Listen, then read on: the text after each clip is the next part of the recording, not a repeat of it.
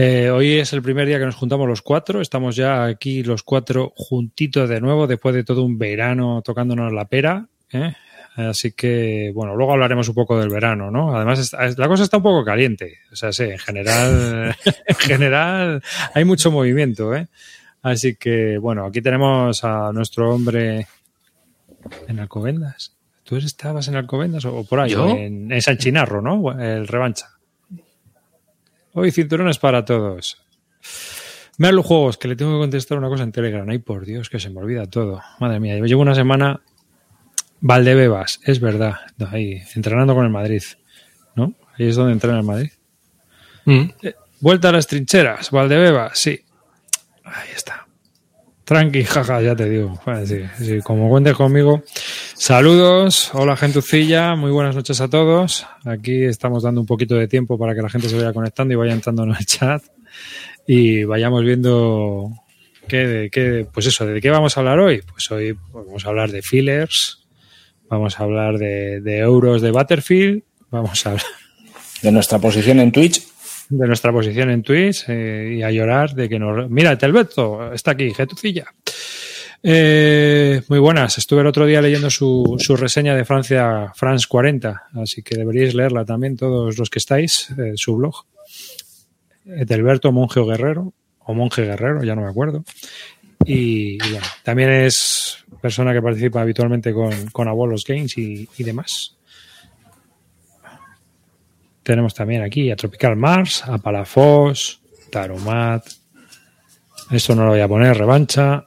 Preguntan que si es aquí lo de la muchachada flipada, ¿eh? Yo, que no, que quede claro, no queden dudas. ¿Eso te lo has currado tú? Esto lo ha hecho Borat. Amarillo. Amarillo. Vamos. ¿Qué cartel nos ha hecho hoy? Madre mía, qué maravilla. Sí, brutal, brutal. Lo acabo de ver. No sé si estaba desde hace horas o así. Yo espera, que, lo voy a enseñar porque está aquí. Y está brutalísimo. O sea, esperar un momento, voy a compartir la pantalla. Ha pillado mi lado malo, eh, tengo que reconocer. ¿eh? a mí me saca más delgado. lo ha hecho hace cinco minutos. Es la hostia, tiene una capacidad, ese, tío. Ese cartel, ese cartel es bestial. Es, brutal, es brutal. Es brutal. Es la publicidad de lo nuestro, di que sí, di que sí. Estar en, estar en el top de las listas, por lo visto no, pero la publicidad sí que se nota. y montar, y montar pollos. Que, bueno, pues nada. Buenas noches a todos. Hoy vamos a comenzar un nuevo episodio de Bisbélica después del parón veraniego. Eh, un saludo de quien te habla, David Arribas. Conmigo tengo a Calino, a Celacanto y a Rosalido, aunque ellos hablarán ahora. Y bueno, pues nada, vamos a comenzar una nueva temporada de Bisbélica increíblemente después de unos 11 o 12 en un, episodios que tuvimos bastante buenos. Así que muchas gracias por, por, todo vuestro apoyo y comentaros antes de que sigan los saludos de que eh, tiene un problema con nuestro feed. Por alguna razón no refresca. El último episodio, por ejemplo, todavía no está en, en. Yo siempre os recomiendo que no uséis iVoox, que uséis otro, otra aplicación para escuchar los podcasts, que hay un montón, que hay un montón. Entonces, eh, de verdad, si escucháis Bisbélica por iVoox, buscar, intentar buscar otro reproductor porque es que esto es un cisco. Entonces, el último programa no ha salido y este a ver si sale. Si no, volveré otra vez a contactar con soporte y, eh, después de tres o cuatro semanas a lo mejor conseguimos que la cosa medio funcione. Dicho esto, comienza Bisbélica, un saludo de David Arribas y que empiece Calino. Dale, Calino. Apa, chavales, yo soy de los que escucho esto por iVox. Un saludo Un saludo a todos y ya estamos de vuelta. Dale, se la canto. Aquí estamos, con muchas ganas de volver. Eh, no he jugado nada en todo verano, pero os lo pienso contar con todo lujo de detalles. Dale, Río. Bueno, bienvenidos a la Season 2 y, y nada, es cierto que debo ahí un Quartermaster General, o sea que empezaré a pagar mis deudas. Bueno, antes de comenzar con nuestra intro, deciros que en este programa pues vamos a hablar un poco más o menos de lo que se viene en español, todas esas novedades que han surgido. Vamos a tener también una tertulia sobre cómo vemos el mundo de los warnings en España. O sea, es decir, hay tanto público, creemos nosotros como aficionados que hay tanto público para tanto warning que se va a publicar. Bueno, pues todo esto y mucho más en Bisbélica. Comenzamos.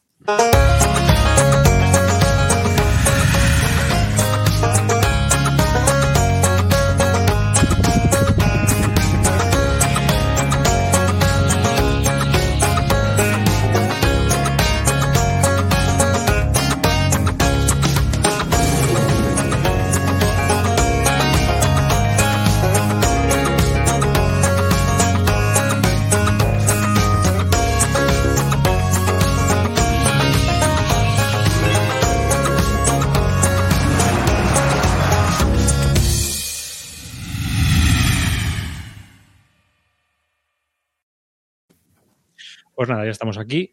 Y vamos a comenzar, eh, quizás cambiando un poco lo que hemos hecho hasta ahora, de comenzar hablando de pues, qué es lo que se va a publicar. ¿Por qué? Porque ha habido muchas noticias justo cuando acabamos la temporada. ¿eh? anunció, sin ir más lejos, que sacaba un branding nuevo, un rebranding de, sus juegos de Wargames eh, con la marca NAC Wargames. ¿no? Habían aprovechado que, la marca se podía registrar y registraron la marca para todos los juegos de Wargames publicarlos bajo esa denominación, ¿no? Aunque pues pasa como con Alea Ravensburger en el mundo euro, vienen los dos sellos en la caja. Así que más que editorial, digamos que es un branding específico, una marca específica de esos juegos que eh, de los que hablamos aquí en Bisbélica. Eh, y si al resto de compañeros les parece, pues yo creo que podríamos comenzar un poco cambiando la situación y hablando un poco de cada una de las editoriales que va a sacar juegos en español ahora mismo. Yo creo que es más interesante que hablar a lo mejor en este primer programa de qué es lo que va a traer GMT o qué es lo que va a traer MMP. Si os parece bien, yo creo que vamos a tratar todos estos temas y que vamos a hablar de ellos eh, a lo largo de, esta primera parte del programa.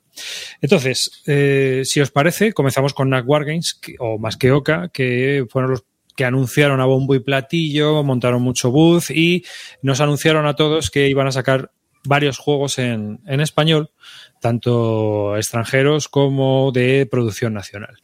Pero ateniéndonos un poco a lo que hay, eh, yo voy a comenzar hablando pues de lo que se va a publicar. Es decir, aquí, como siempre, vamos a intentar hablar de los juegos que tenemos fe, o sea, que es fehaciente ya que se van a publicar. No vamos a, a lucubrar demasiado, o no me gustaría a mí lucubrar demasiado. Luego a lo mejor se queda esto demasiado pasado a este programa, ¿no?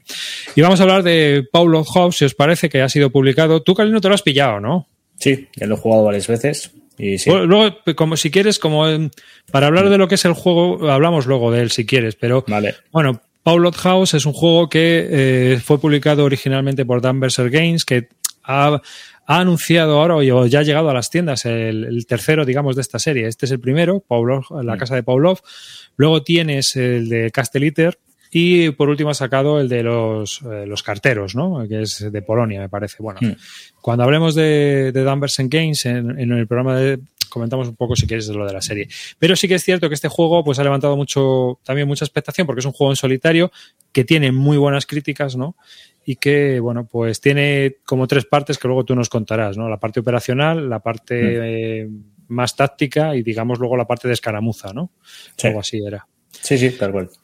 Pues ese. Bueno, pues este es eh, uno de los juegos que ha anunciado más que Oca que bueno, que ya se han publicado, que ya los tenéis en las tiendas y que están aquí. Y luego el segundo que ha publicado ¿eh? y que bueno, pues los abuelos también lo trataron ya en uno de sus programas y que eh, bueno, es de un autor español, es La Guerra de la Triple Alianza de Pedro Iñaki Martínez. Eh, este juego es una especie de card game porque no es un card game puro, ¿no? Porque yo lo, me estuve leyendo las, las, las reglas y bueno, funciona con cartas, pero no es el típico juego, creo recordar. Así que, ¿vosotros lo habéis estado mirando? No. Lo han cogido, en los Barturos lo tiene, lo tienen creo que dos, pero yo no, a mí no me ha llamado este juego. Yo me, yo me he leído las instrucciones también y, y, lo, y aunque es cierto que me, el conflicto me llama la atención porque no tenía ni idea exactamente de mm, nada del conflicto, que es una cosa que me parece bastante interesante, pero un poco por lo que vi, em, es un juego sencillo y quizás no es un poco mi business no, no, me importaría probarlo, hmm. eh, pero digamos que mm, para, para, pillármelo yo, pues no, no entraba un poco dentro de mi radar. No, le faltan planchas y reglas, sí. Sí, está claro.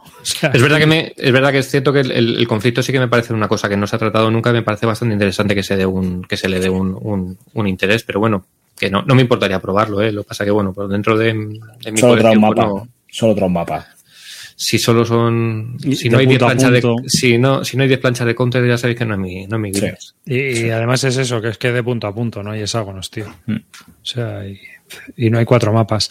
A mí es un juego que en principio no me llamaba la atención eh, pero sí que es cierto que el conflicto es bastante curioso e interesante. Es una cosa muy poco conocida pero que eh, la verdad es que cuando empiezas a leerlo dices juego vaya follón que hubo ahí o sea después de la guerra civil americana fue un buen tinglao, vamos, eh, murió un montón de... O sea, se Sí, sí, bueno, el 90% de la población paraguaya. de Paraguay, sí, sí, o sea, fue súper sangrienta. Yo, a, a raíz de, de un poco de este juego, sí que he leído un poco más sobre la historia y es bastante interesante que sea tan desconocida aquí en, en este país. Mm. Y la verdad es que, bueno, gracias a, gracias a estos juegos, pues se hace que sea un poco más, más, más conocida. Yo sin jugar, yo sin jugar, leyéndome las reglas que me las estuve leyendo, me parece que, bueno, el juego es sencillo. Lo que pasa es que creo que dura casi tres horas las partidas, por lo que he estado viendo. Entonces, tres horas. Yo todo el mundo con lo que he oído es, que es un wargame de iniciación. hmm. Lo que pasa que es verdad que lo de las tres horas no lo sé, pero un wargame de iniciación y tres horas parece ahí como un poco un oxímoron, ¿no? Hay un poco... Jo, a una persona que no juega nunca a un wargame le metes una partida de tres horas. Bueno, Ya. no lo sé. Claro, claro, por eso te Si, decía si que. le parece interesante y se lo está pasando bien, pues no, no ¿Sabéis tiene si- por qué ser problema, pero... ¿Sabéis si tiene escenarios? ¿O es a palo? Tres horas. No, es a palo, es a palo. Yo creo que solo tiene la campaña. Bueno, Hmm. vale. Sí. Lo que sí que es, lo que tiene, yo estaba viendo un poco lo que es el, bueno, he visto a varias gente que ha hecho unboxing y ha hablado del juego. La producción tiene muy buena pinta. O sea, es cierto que y luego trae, por ejemplo, un libreto de, de- con la historia bastante currado, con todo el tema histórico, que bueno, la- tiene buena pinta. Yo, ya te digo, yo a mí, porque no? Porque se me hace que es un juego demasiado sencillo para mí. Pero, pero bueno, tienes un juego que para, para el que busque una cosa sencilla y Mm. le llame la atención el, el conflicto, pues no tiene mala pinta. ¿Tú, Roy, cómo lo ves? Me suena que, que lo hicieron aquí, la, la edición, que la imprimieron en España. En Algo AGR. he oído. Algo me Sí, suena. Creo que es de AGR este juego, ¿no? ¿No es de AGR? Hmm. Hombre, como alternativa, ahora que están los problemas estos de transporte, pues no me parece mal. Eh, yo no seguí mirando, me fío un poco de lo que decías tú. Es que a mí un juego de iniciación de tan largo no, no me entra para mí. Pero bueno, oye, igual Sí, para sí, otras personas sí, es lo que sí que es pasa. recomendable. Pero a mí el, Sí. el, el- el conflicto sí que me atrae mogollón, jo. Yo, Sí, si sí. este juego fuera un card driven más tradicional que de los que me gustan a mí, pues eh, igual con dureza, estaba ¿no? completamente dentro. No con dureza, sino Más que dureza. tenga variabilidad, que no sea tan, tan sencillito. No sé, tendría que verlo más. a- tampoco puedo hacer una, una reseña ni nada por el estilo. ¿no? Ya. Pero bueno. Bueno, pues Bueno. también anunciaron. Te- te- curioso- terminaré, terminaré probándolo, ¿eh? Estoy seguro. Sí, ¿no? Sí, Este no, yo, probar. yo no, no tengo ningún problema en darle una partida. Si, si alguien me lo propone que lo tenga, eh, no, me, me gustaría probarlo. No, no tengo problema. Bueno, una de las características que tiene la nueva editorial o el branding de NAC Wargames es que el, el director editorial de esa parte de, de los Wargames va a ser Carlos Díaz Narváez, que a su vez es el autor o el diseñador de Tanto Monta, ese spin-off del Giara Stan, que ahora mismo está en P500 y ya hizo el corte y está en desarrollo, las ilustraciones van como un tiro ya, ya han presentado partes de- del proyecto final y que bueno pues no deja de ser eso un tanto un, un Giara y Stan en la época pues de la Reconquista de Fernando el Católico y o sea de Fernando de Aragón y Isabel la Católica ¿no? y que han anunciado que van a publicarlo en español también por eh, ediciones más que oca o sea que lo cual pues bueno yo creo que es una gran noticia para todos los aficionados a, a estos juegos ¿no? que, que haya una diversificación de los juegos de GMT por un lado y que, bueno, pues se atrevan también con este tipo de juegos que sencillos no son. No, y este sí me llama mucho la atención, ¿eh? Me llama, lo vengo siguiendo desde hace ya pues un año y pico más, antes de la pandemia. Y, la verdad es que, bueno, eh, tanto el Gira Stand como el Virgin Queen me gustan un montón, o sea que este seguramente me guste. Encima el número de jugadores también es más asequible. Creo que puede salir mucho más a mesa. Creo que este juego, eh, en mi caso, va a triunfar. Yo, yo creo que lo, la, aparte de bueno que siempre pues como es un conflicto que nos toca aquí pues lo siempre te llama más la atención el tema de los cuatro jugadores yo creo que es lo que lo que puede hacer que este juego triunfe mucho porque Mm. es lo que está lo que ha dicho Karina antes al final jugarte un Gi su gira y están o sea, un Gira y Stan o un Virgin Queen son eventos lúdicos que tienes que preparar con una antelación de la hostia, conjunción planetaria de juntar a seis locos Hmm. para que se planten ahí a jugar ocho horas seguidas. Eh, encontrar cuatro locos, pues es más fácil encontrar seis. Entonces yo creo que este juego, a, a mí también yo lo estoy, de hecho estaba en el P500, pero me, me he salido. Me salí porque, bueno, pues ya me lo, me lo pillaré en- de la de NAC.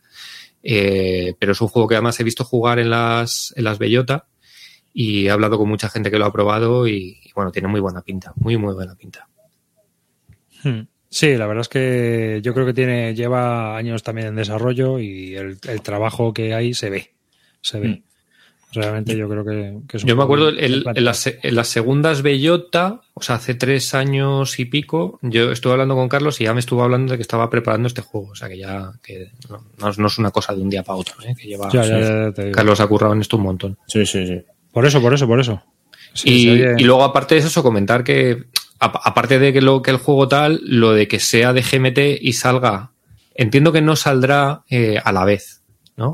Porque evidentemente el juego originalmente lo compró o, sale por GMT y, NAC saca un poco lo que es la versión español. Entiendo que, que GMT primero sacará la versión inglesa, dará un tiempo y luego lo sacará NAC. No creo que vayan a hacer una salida simultánea. ¿No? Eh, eh, yo, creo que sí, ¿eh? ¿Sí? ¿Tú crees que GMT va a decir voy a permitir? No sé, es, no lo sé qué pasa con los juegos de GMT en otros países. Bueno, pero, mm, ahora mismo sale Churchill por Debir y creo, que no hay edición, creo que no hay edición de, GMT. No, pero me refiero a que son juegos que no hay una. No creo que GMT haga lanzamientos conjuntos en distintos idiomas a, la vez. a eso voy, que, que justo ahora mismo tenemos la edición que sale esta, eh, esta semana, o bueno, que sale ya, de Churchill, y no sale edición nueva de Churchill. Por, eso digo que primero saca GMT y luego ya mm, saca la, se sale la localización. comenta Palafox que con dos meses de diferencia. Mm. Es cierto que aquí el trabajo no es como normalmente en un juego de GMT en el que, bueno, o sea, el juego GMT, tú decides licenciarlo, lo compras, haces la traducción, sino que aquí Carlos el material lo tiene ya en español. Hmm. Y, ya, has decidido licenciarlo antes de que el juego se publique, pero normalmente con GMT esperas un poquillo a ver si eso funciona o no. Eso es. Hmm. Y aparte de que el trabajo de las cartas también se estará haciendo en paralelo, seguramente, porque como si Iván Cáceres es el artista, pues estará haciendo la, versión española y la versión. Sí, no, y, los textos, los textos realmente los originales, entiendo que Carlos lo ha diseñado en español. Hmm. O sea que ya es un trabajo de traducción que ya, ya está hecho. Pero lo que es, lo que es mm, sobre todo importante es ver eso, que hay que, que un poco ya se abre la veda de juegos de GMT que no son, que no es de Vir. Hmm. Que luego lo veremos con otras editoriales, que eso yo creo que es una cosa que ha movido bastante el mundillo, ha sacudido, ha sido un. Ha sido un terremoto, ¿eh? Ha sido un terremoto, sí, sí. un terremoto, sí. Porque NAC, eh, hemos visto con NAC, pero luego hablaremos que, que hay otras editoriales que van a empezar a sacar juegos de GMT también. Sí, ahora hablaremos de ellas. Eh, un, detalle, con tanto monta, estuvo el asunto de que a GMT se le, bueno, a GMT no, al, diseñador de Gira Stand eh, se le propuso diferentes periodos históricos de otros autores que habían intentado desarrollar ese mismo sistema con otros periodos y tal. Y ninguno le convencía a este hombre. Y es el primero después de un montón de intentonas en las que él, después de ver el juego, dijo, se lanzó en el tanto monta por, porque le gustó que... Eh, dime, dime. Ah, no, que, que yo creo que eh, no solo con esto, sino que en todos los juegos que está viendo que va a haber de GMT de edición española, yo creo que uno de los grandes culpables ha sido Volco, Volco Runke. Sí, sí, bueno. Volco ha estado viniendo las últimas Bellota, ha tenido mucho contacto con, mucha gente de usuarios españoles y no es lo mismo que tú vayas a hablar con, el de GMT, con el, con el Billings, diciendo, hola, mira, yo soy David Rosalido, vengo de España, tal, no sé qué, eh, a que venga Volco Runke diciendo, oye, mira, he conocido a este chico que tiene un juego muy interesante. Entonces, que te, haga de, que te haga de introducción Volco, mm. y, sé que Volco ha hecho de introducción en un mucho de los diseñadores que están trabajando ahora.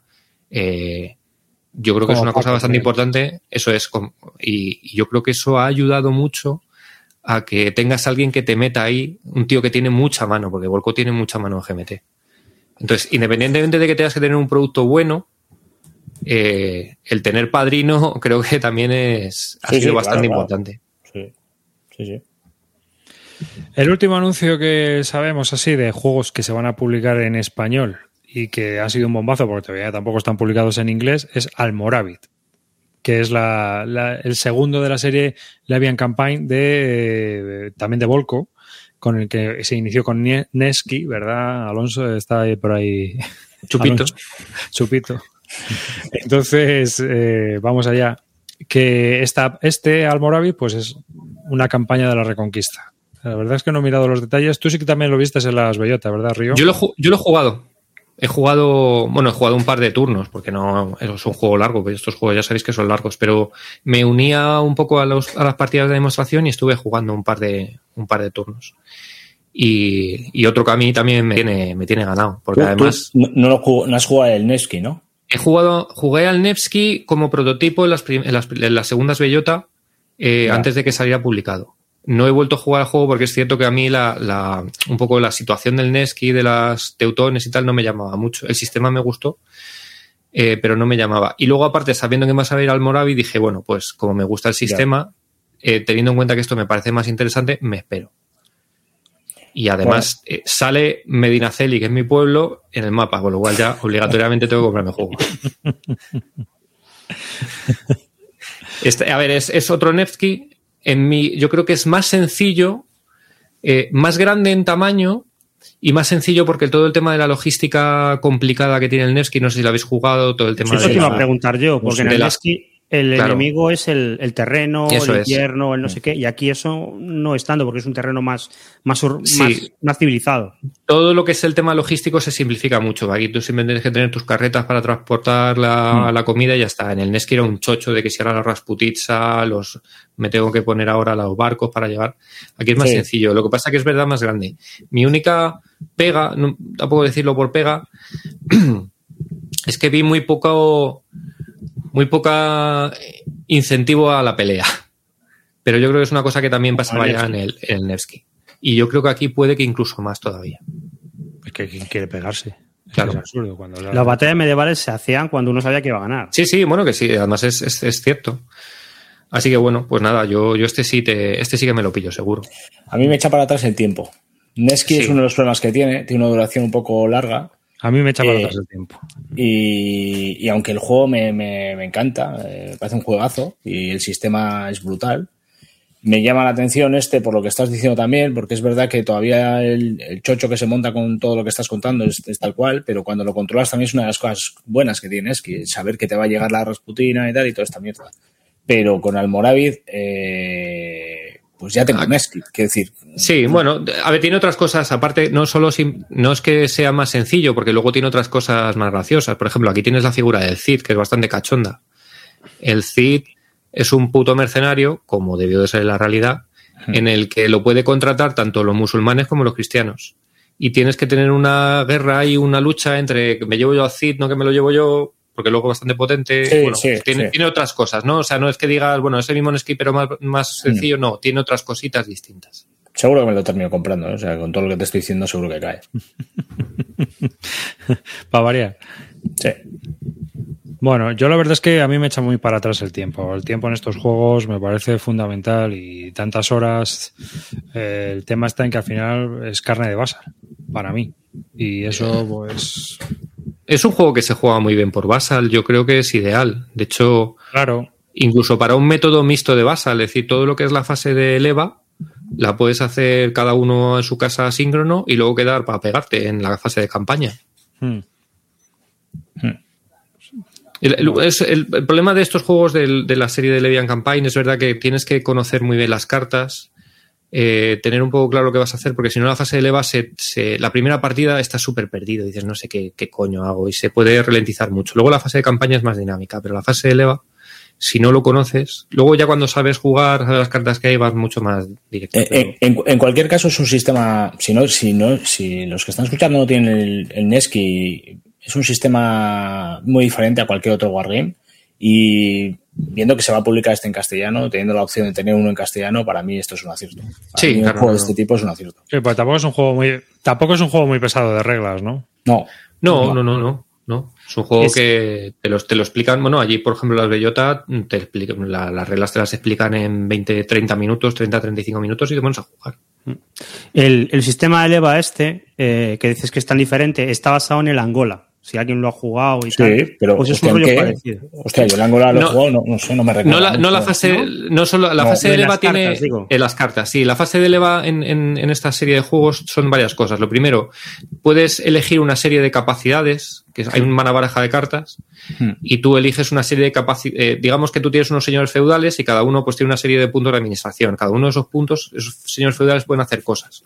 Una de las cosas que pueden hacer es comprar capacidades. Capacidades es un mazo muy grande y tú puedes elegir. Es una de las cosas que ralentiza, porque claro, es un mazo muy grande y dices, ¿y qué me compro? Yo qué sé. Y luego una vez que tú has hecho, tú lo que haces es elegir eh, el orden de activación de los señores feudales en la fase de campaña eh, en, un, en, unas, en, una, en unas cartas tipo Angola.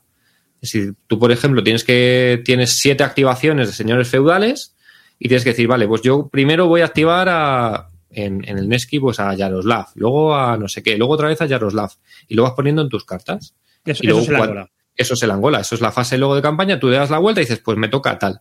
Puede que en ese momento ya no te interesara activar a Yaroslav o al Cid aquí, Eso es el Angola. pero, pero es el Angola, es lo que tú habías Sí. planificado, con lo cual tienes Sí, que ir a, sí. a muerte con, con tu, con tu elección de acciones. Cierto, Hmm. esa, esa parte es así, sí. No, sí, ya te digo que a mí el sistema me pareció muy interesante, pero cuando vi la duración, pues ya me, me mató, eso a mí me mató.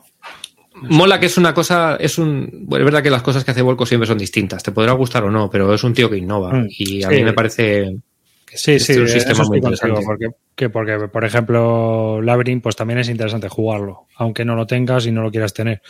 Y no estés de acuerdo con la política que, que exhibe el juego, pero, pero ciertamente es interesante jugarlo, ¿eh? Yo, vamos, aunque no te guste, yo creo que Mm. merece la pena para ver un diseño curioso. Mm. Creo que sí, a mí me, me gustó en ese sentido.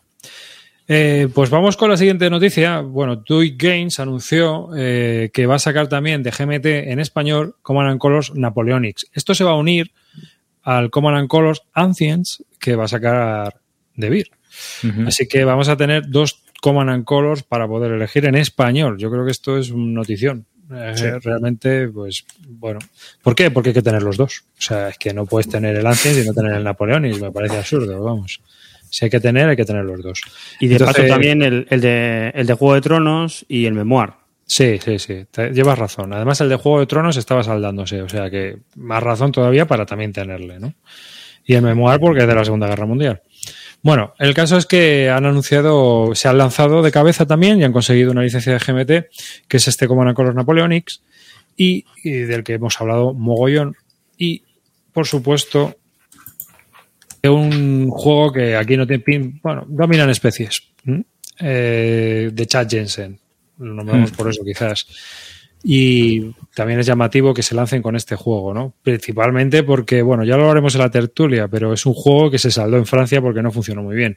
Entonces, pues ya veremos. Eh, ¿Cuál es el tercer anuncio que hicieron eh, de juego? Bueno, aunque creo que esto lo que van a hacer es un preorden.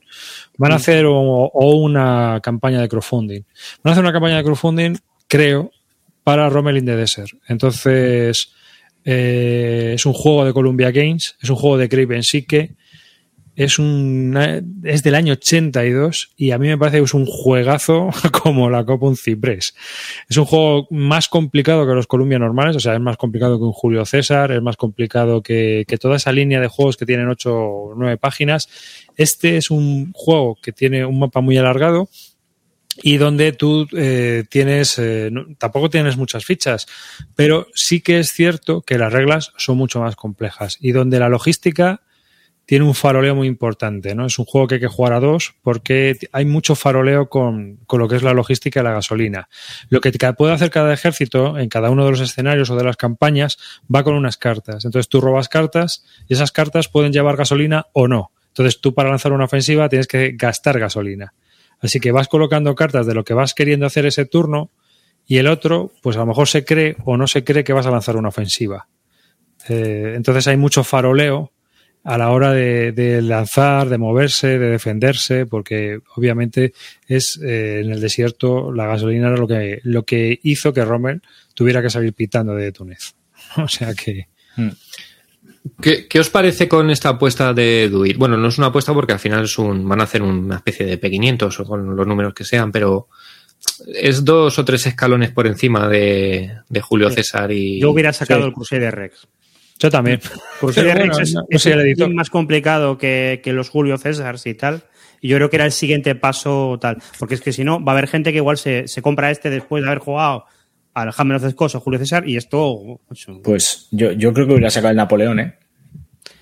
Ah, un Napoleón, Napoleón, Napoleón pero, pero, Napoleón, Napoleón eh, a, ver, a ver, el problema de Napoleón, tío, para mí el juego está bien, pero es que es, es, es excesivamente táctico. Y aparte de eso, yo creo que tienes juegos ahora como el 1806 este, que yo creo que, que tienen una dificultad similar y, plantan más interesante, ¿eh? En cuanto a nivel estratégico. Porque Napoleón, yo no sé si lo ha jugado. Sí, sí, sí, sí. A mí me gusta mucho además. Claro, pero que al final es juegas y si no juegas con el despliegue este libre, todo el mundo acaba en cuatro hebras y en, ¿sabes? o sea, es que acabas, acabas donde acabas y acabas haciendo el batallazo ahí. A ver, obviamente son juegos muy orientados, muy dirigidos, con poca capacidad de, de, gestión que no sea de los juegos estos primigenios. Es como el Quebec 1700. Eh, pero, son buenos juegos. Lo que te presento son, buenos juegos. son juegos que tú juegas y, en un momento hay una batalla y ahí ya se decide todo. Sí, pero tío, Quebec hay mucho faroleo. Tiene mucha movida con el rollo de las órdenes ocultas.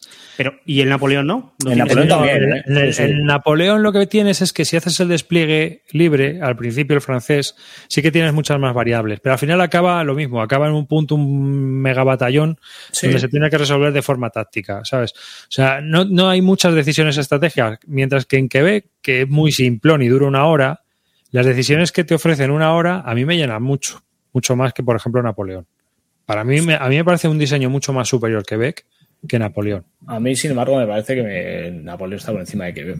Pero, Calino, es que sabemos que estás afrancesado. No, claro, eso bueno, sí, bueno, y, que, lo perdieron, y que lo perdieron. O sea, aquí Monseñor ¿sabes? No. Que sepáis que estoy usando las, las sillas grandes para el Napoleón este.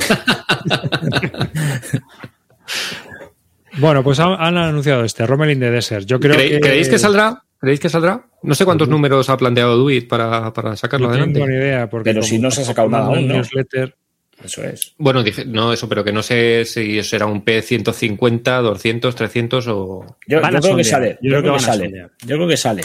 Y desde aquí abogo. Apoyad esta mierda. sí, no, métete, Calino, te va a gustar. Voy a entrar. Es un juegazo, ¿eh? Esto es un juegazo, ¿eh? Sí, sí, sí, sí, lo sé. Lleva desde el 82 publicando sin interrumpidamente. O sea, más razón y pues Bueno, Columbia es lo que tiene, el sistema de producción que tiene. Pero no es un juego que digas, joder, no, no, no qué ha pasado. Además es llamamiento, llamamiento a la muchachada. Vosotros compráis 150 y yo los 150 restantes para llegar a 300. Bueno, dice Murdocus eso, dice, el Roman está un paso más allá de los otros juegos de Columbia, casi todos a las tres partidas ya te aburren porque acabas haciendo lo mismo, y este al tener más chicha tiene más rejugabilidad. Obviamente es que aquí tienes escenarios, tienes campañas y tienes un montón de cosas, ¿eh? No es hmm. solo, o sea, sé, si juegas todo el juego son unas cuantas horas, o sea que, ojo, cuidado. Yo, yo os digo, yo os digo que he jugado Aníbal con, con David Gómez Reyoso, le encanta esa serie, le encanta los Columbia en general eh, cada vez que juego con, él a un Columbia es una, una, fiesta. O sea, le encanta la serie, no se aburre de jugarlo. Eh, ya os digo, Aníbal. Eh, me ha enseñado además, él es, me, ha, ido enseñando poco a poco varios de la serie y, yo no le veo que con tres partidas se aburra. O sea, nosotros igual que jugamos cada semana una cosa diferente, pues te puedo reconocer que en cuanto se te pasa una mosca por delante, te pasas con la mosca, pero en este caso... Pero Aníbal, Aníbal, ¿qué Aníbal? Aníbal no, será Napoleón. Perdón, Napoleón, Napoleón, Napoleón, Napoleón, me he equivocado. Te, has, sido unos siglos. Me he ido, me he ido, me he ido, Napoleón. Fue el primero que me enseñó en la serie. De hecho, lo descubrí antes que Quebec. Y, y a mí desde el primer día me encantó ese juego y me sigue gustando a día de hoy. Pues ya te digo, a mí, fíjate, es de los que, o sea, ese, el Hammer Scott tampoco es un juego que me haya llenado porque ah, cuando ya juegas varias partidas, pues ves que siempre te bueno, pero, lo mismo. Pero el Hammer y el Julio César es, lo que estábamos hablando antes de lo de la Triple Alianza. Son juegos introductorios o para sacárselo a alguien que venga a tu casa que no juega tal y se lo explicas en un momento y te lo juegas. Sí, sí, pero el que ves, eh, el, que ves sale de vez en cuando, ¿eh? Y las partidas son, aunque acabes en, en, las planicies de Abraham en la gran batalla, el desarrollo es muy distinto y llegas y llegas con fuerzas muy distintas. Y los indios son unos cabrones, tú. Están en, totalmente. tienes que cruzar el río y cuando lo haces. que cruzar el río y la cosa chunga, o sea que y, las, las tropas que se te desertan y te dicen aquí te quedas y yo me piro, o sea está, está la, la cosa está divertida. Eh, a ver, Creo que esto lo ha puesto Río Salido, que es Filipinas 1896-1898, fin de un imperio. ¿no? Esto es algo que vimos, eh, ha habido un anuncio de este juego, me parece, ¿no? que está en preorden. Sí, esto, la, gente de Headquarter Games, que son los que están haciendo también las localizaciones de los juegos de White Dog, eh, el de la misión y tal, eh, van a sacar este juego que es una. utilizando el mismo sistema que el, el de Acuba Little Splendid War que sacó Victory Game de Cuba, pero en la guerra de Filipinas. Entonces, esta gente funciona con un sistema de P150. Simplemente cuando hay 150 pedidos, pues lo sacan adelante. Eh, todavía no tiene fotos en la BGG, yo solo he visto la portada, de que la tienen en su web, y, es del mismo de Javier García de Gaviola, que es el mismo que el de el de la el de Filipinas, perdón, el de ¿Cuba? Joder, el de Cuba. Y en principio es el mismo sistema. Y, y nada, bueno, a mí es un juego que no he- tengo, no he jugado, pero mucha gente me ha dicho que está muy bien y tengo muchas, la verdad es que tengo muchas ganas de jugarlo, el de Cuba. Así que nada, en principio, bueno, pues siguiendo tocando cosas que nos, que tengamos Espera, un poco más cercanas. Voy a poner la foto para la gente que está en directo. El de Cuba, con que sea mejor que el que sacó Compass, ya está. ¿Cuál es el de Cuba? Sí. ¿Cuál es el de Cuba? Cu- es ¿Tenéis a Cuba Little Splendid World de Victory, de Victory Point Games. Mm, Vale, vale. Eh, es un juego que, bueno, ya como Victory Point chapó, pues es un juego que no puedes encontrar. Pero es un CDG, eh, básicamente es un, CDG en el que tú eh, planteas la guerra hispano-cubana antes, de la, antes de la intervención americana. Entonces, te tienes que pegar con los cubanos y, y todo lo que es el tema de la intervención americana es como una especie como de martillo ahí pilón que tienes encima que no sabes en qué momento te va a caer en la cabeza. Y ya se acaba, ¿no? Y en el momento que entran, pues ya pues tienes que ver un poco por lo que me he leído. Y es un CDG, ¿vale? Es un CDG, no, no es muy complicado. El Mm. tiempo es, es, está, es reducido. Y bueno, ya te digo, yo solo hablo de oídas y, y bien, lo tengo ahí a la espera de que alguien, de que le pueda dar una partida con alguien. Y este es lo- el mismo sistema trasladado a Filipinas. Headquarters, que tú lo dominas más, todavía no han sacado nada, ¿no? Headquarters está a punto de sacar el- la misión. Eh, tienen también el de Napoleón, Napoleonic, el de Napoleón de White Dog. Y luego tienen un par de juegos propios, de edición propia, uno de, de la guerra de, de la Segunda Guerra Mundial y otro de la liberación de, de bueno, las guerras de liberación de, Ah, sí, sí, el de Europa. Sudamérica. Ese sí que me suena. Eh, entonces, el, no sé exactamente cuál, yo no sé si el de la liberación ha salido ya, el de Europa va a salir dentro de poco, que estoy en el Kickstarter, el de Libertad o Muerte, que también tiene versión digital. Hmm. Y luego, por lo que sé, la misión le queda muy poquito también para salir. El de Napoleón me parece que va un poco más, un poco más retrasado. Es una editorial muy chiquitita. Bueno, es- yo soy amigo de, de, de los, bueno, conozco a, los conozco a ellos y, y bueno, pues nada, están, están apostando, son A mí el planteamiento de la misión me parece muy interesante. Lo que pasa es que a mí el tema religioso me va a cero, cero Mm. nada, ¿no? Pero, Mm. pero me parece un, un planteamiento súper chulo. A mí es que me- los juegos de White Dog siempre me llaman la atención. Lo que pasa es que, claro, pasa como con los de. Yo tengo curiosidad por Holland porque- que eran tan complicados de, de caros de encontrar que no. Entonces, sí, bueno, pues esta gente lo saca a un precio razonable y, y barato, pues, pues guay. Yo tengo curiosidad porque parecen solitarios que tienen un poquito más de chicha que, que los que suele haber por ahí. Parece que tienen un poquito más de complejidad. Yo le tenía, le tenía el ojo puesto al de, mm, al de Revolución Americana, el Don't Treat of Me, que ese llevaba solamente al, al inglés y decían que era muy fastidiado, que era, era un juego muy difícil, muy difícil. Pero que estaba muy bien. Yo, esta, esta gente quiere seguir sacando juegos de White Dog, lo que pasa que bueno, que van poco a poco, a ver qué tal les va, qué tal les va con los primeros que han sacado. Pues sí, la verdad es que sí, porque es, ya te digo, una editorial que no se la conoce de nada y aquí Mm. están los pobres picando, porque fíjate, yo la verdad es que no tenía ni idea, los tendré ahora en seguimiento. O sea, Y, y ese que pone Ejército Popular, ¿es el antiguo Popular Front? o no, algo es- así? no, no, no lo no conozco. creo, ¿no? Es, puede que sea de ellos mismos. Sí. de ellos. Sí, diseño avanzado y fase inicial de testeo. Diseñador Miguel Santa Cruz. O sea, Sí, ese es, es- son dos hermanos, son, eh, son los hermanos Santa Cruz, vamos, son Miguel y Gonzalo. Y, y bueno, esos hacen desde. Gonzalo, yo sé que Miguel trabajaba en haciendo juegos de Wargames de, digitales, de la Sí, serie de abajo. Ageot. Y, y Gonzalo, bueno, pues ha tenido varias contribuciones en juegos de Holland Spiel, en gráficos y tal. Y bueno, son, son muy majetes. Así que yo, todo, todo mi apoyo para ellos. Pues guay, porque mira, no, yo por ejemplo ya te digo que sabía de la misión y las guerras napoleónicas, pero no conocía a los otros. O sea que encantado de conocer. O sea, tienen, mm, para la gente que está escuchando y no lo ve, la misión disponible en pre-order, aunque ya ha pasado el, el P-150 que tienen, las guerras napoleónicas, también tienen Libertad o Muerte. ¿Este de qué va? Libertad o Muerte. El Libertad o Muerte son, eh, bueno, pues... Eh, Ese es de José Rivero, ¿no? De un chico canario. Son las es, es la, las guerras de independencia, las guerras de independencia americana, todo lo de Ah. lo de Bolívar. Sí, sí, sí. Oye, pues está muy bien, ¿no? El diseño Sí. se ve muy chulo. Para la gente que no lo está viendo, la verdad es que pinta muy bien las tablas y todo, ¿eh?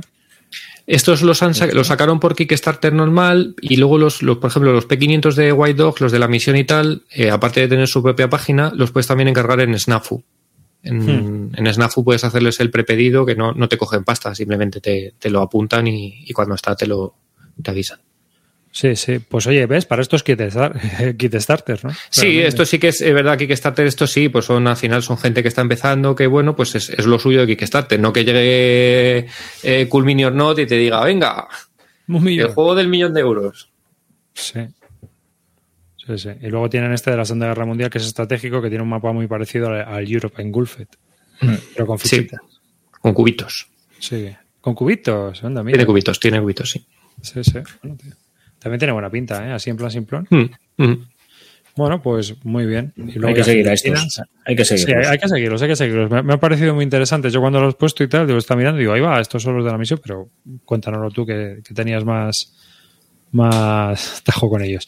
Bueno, vamos a hablar ahora de eh, Dracoideas, que son los últimos españoles que nos quedan. Bueno, no, nos quedan dos. Eh, por un lado, eh, tenemos Dracoideas, que ya tiene en tienda el 1966, el Hastings este 1966, que en español, ¿cómo se llama? Lo tengo apuntado y se me ha olvidado. La leche. Sí, Hastings, se llama Hastings, lo han llamado Hastings. Hastings, algo así. Mil- Yo me quedé con 1066 el original Hastings, algo así, sí. Voy a ver. La batalla de Hastings, sí. 1900 1066, la batalla de Hastings. Es un juego de cartas que se ha salido hace tiempo, lo tuvo el Calvo, de, de aquí de Bislúdica. Y bueno, pues dice que estaba entretenido y tal. Bueno, Calvo lo jugaría y lo vendería, seguramente sin, sin verlo mucho. Una de las cosas que se han criticado más, que me ha parecido siempre curioso, es el aire de la caja, que pues eso, viene una caja enorme para el contenido que trae, pero que es algo muy común en los juegos de mesa. Yo no sé por qué hoy nos asustamos, ¿eh? O sea, esto lo vamos a ver menos ahora con la crisis del transporte, pero sí lo vamos a ver. Y bueno, aparte de este 1066, que es eh, un juego de cartas, también han sacado el de El Asedio de Malta, que Es el, es el mismo sistema. que es el mismo sistema, creo que son los mismos autores y que, bueno, pues es eh, muy similar a este 1066, pero bueno, en, la- en el Renacimiento y con el asedio de Malta. Estos juegos de, de cartas, pues a quien le gusten estará, pues yo me imagino que estarán entretenidos. A mí me recuerdan estos juegos que ilustraba el Chechu Nieto de- del holandés. ¿Cómo no me acuerdo cómo se llama? El Revolver. El Revolver. El Revolver, ¿no? En ese plan, me recuerdan este tipo de juegos que, bueno, pues están entretenidos. No sé este, yo no los he probado, pero que seguro que, bueno, pues salieron por Hmm. Kickstarter en su momento y Dracoideas ha lanzado a sacarlos en español, sacó un Berkami, creo, y los produjo.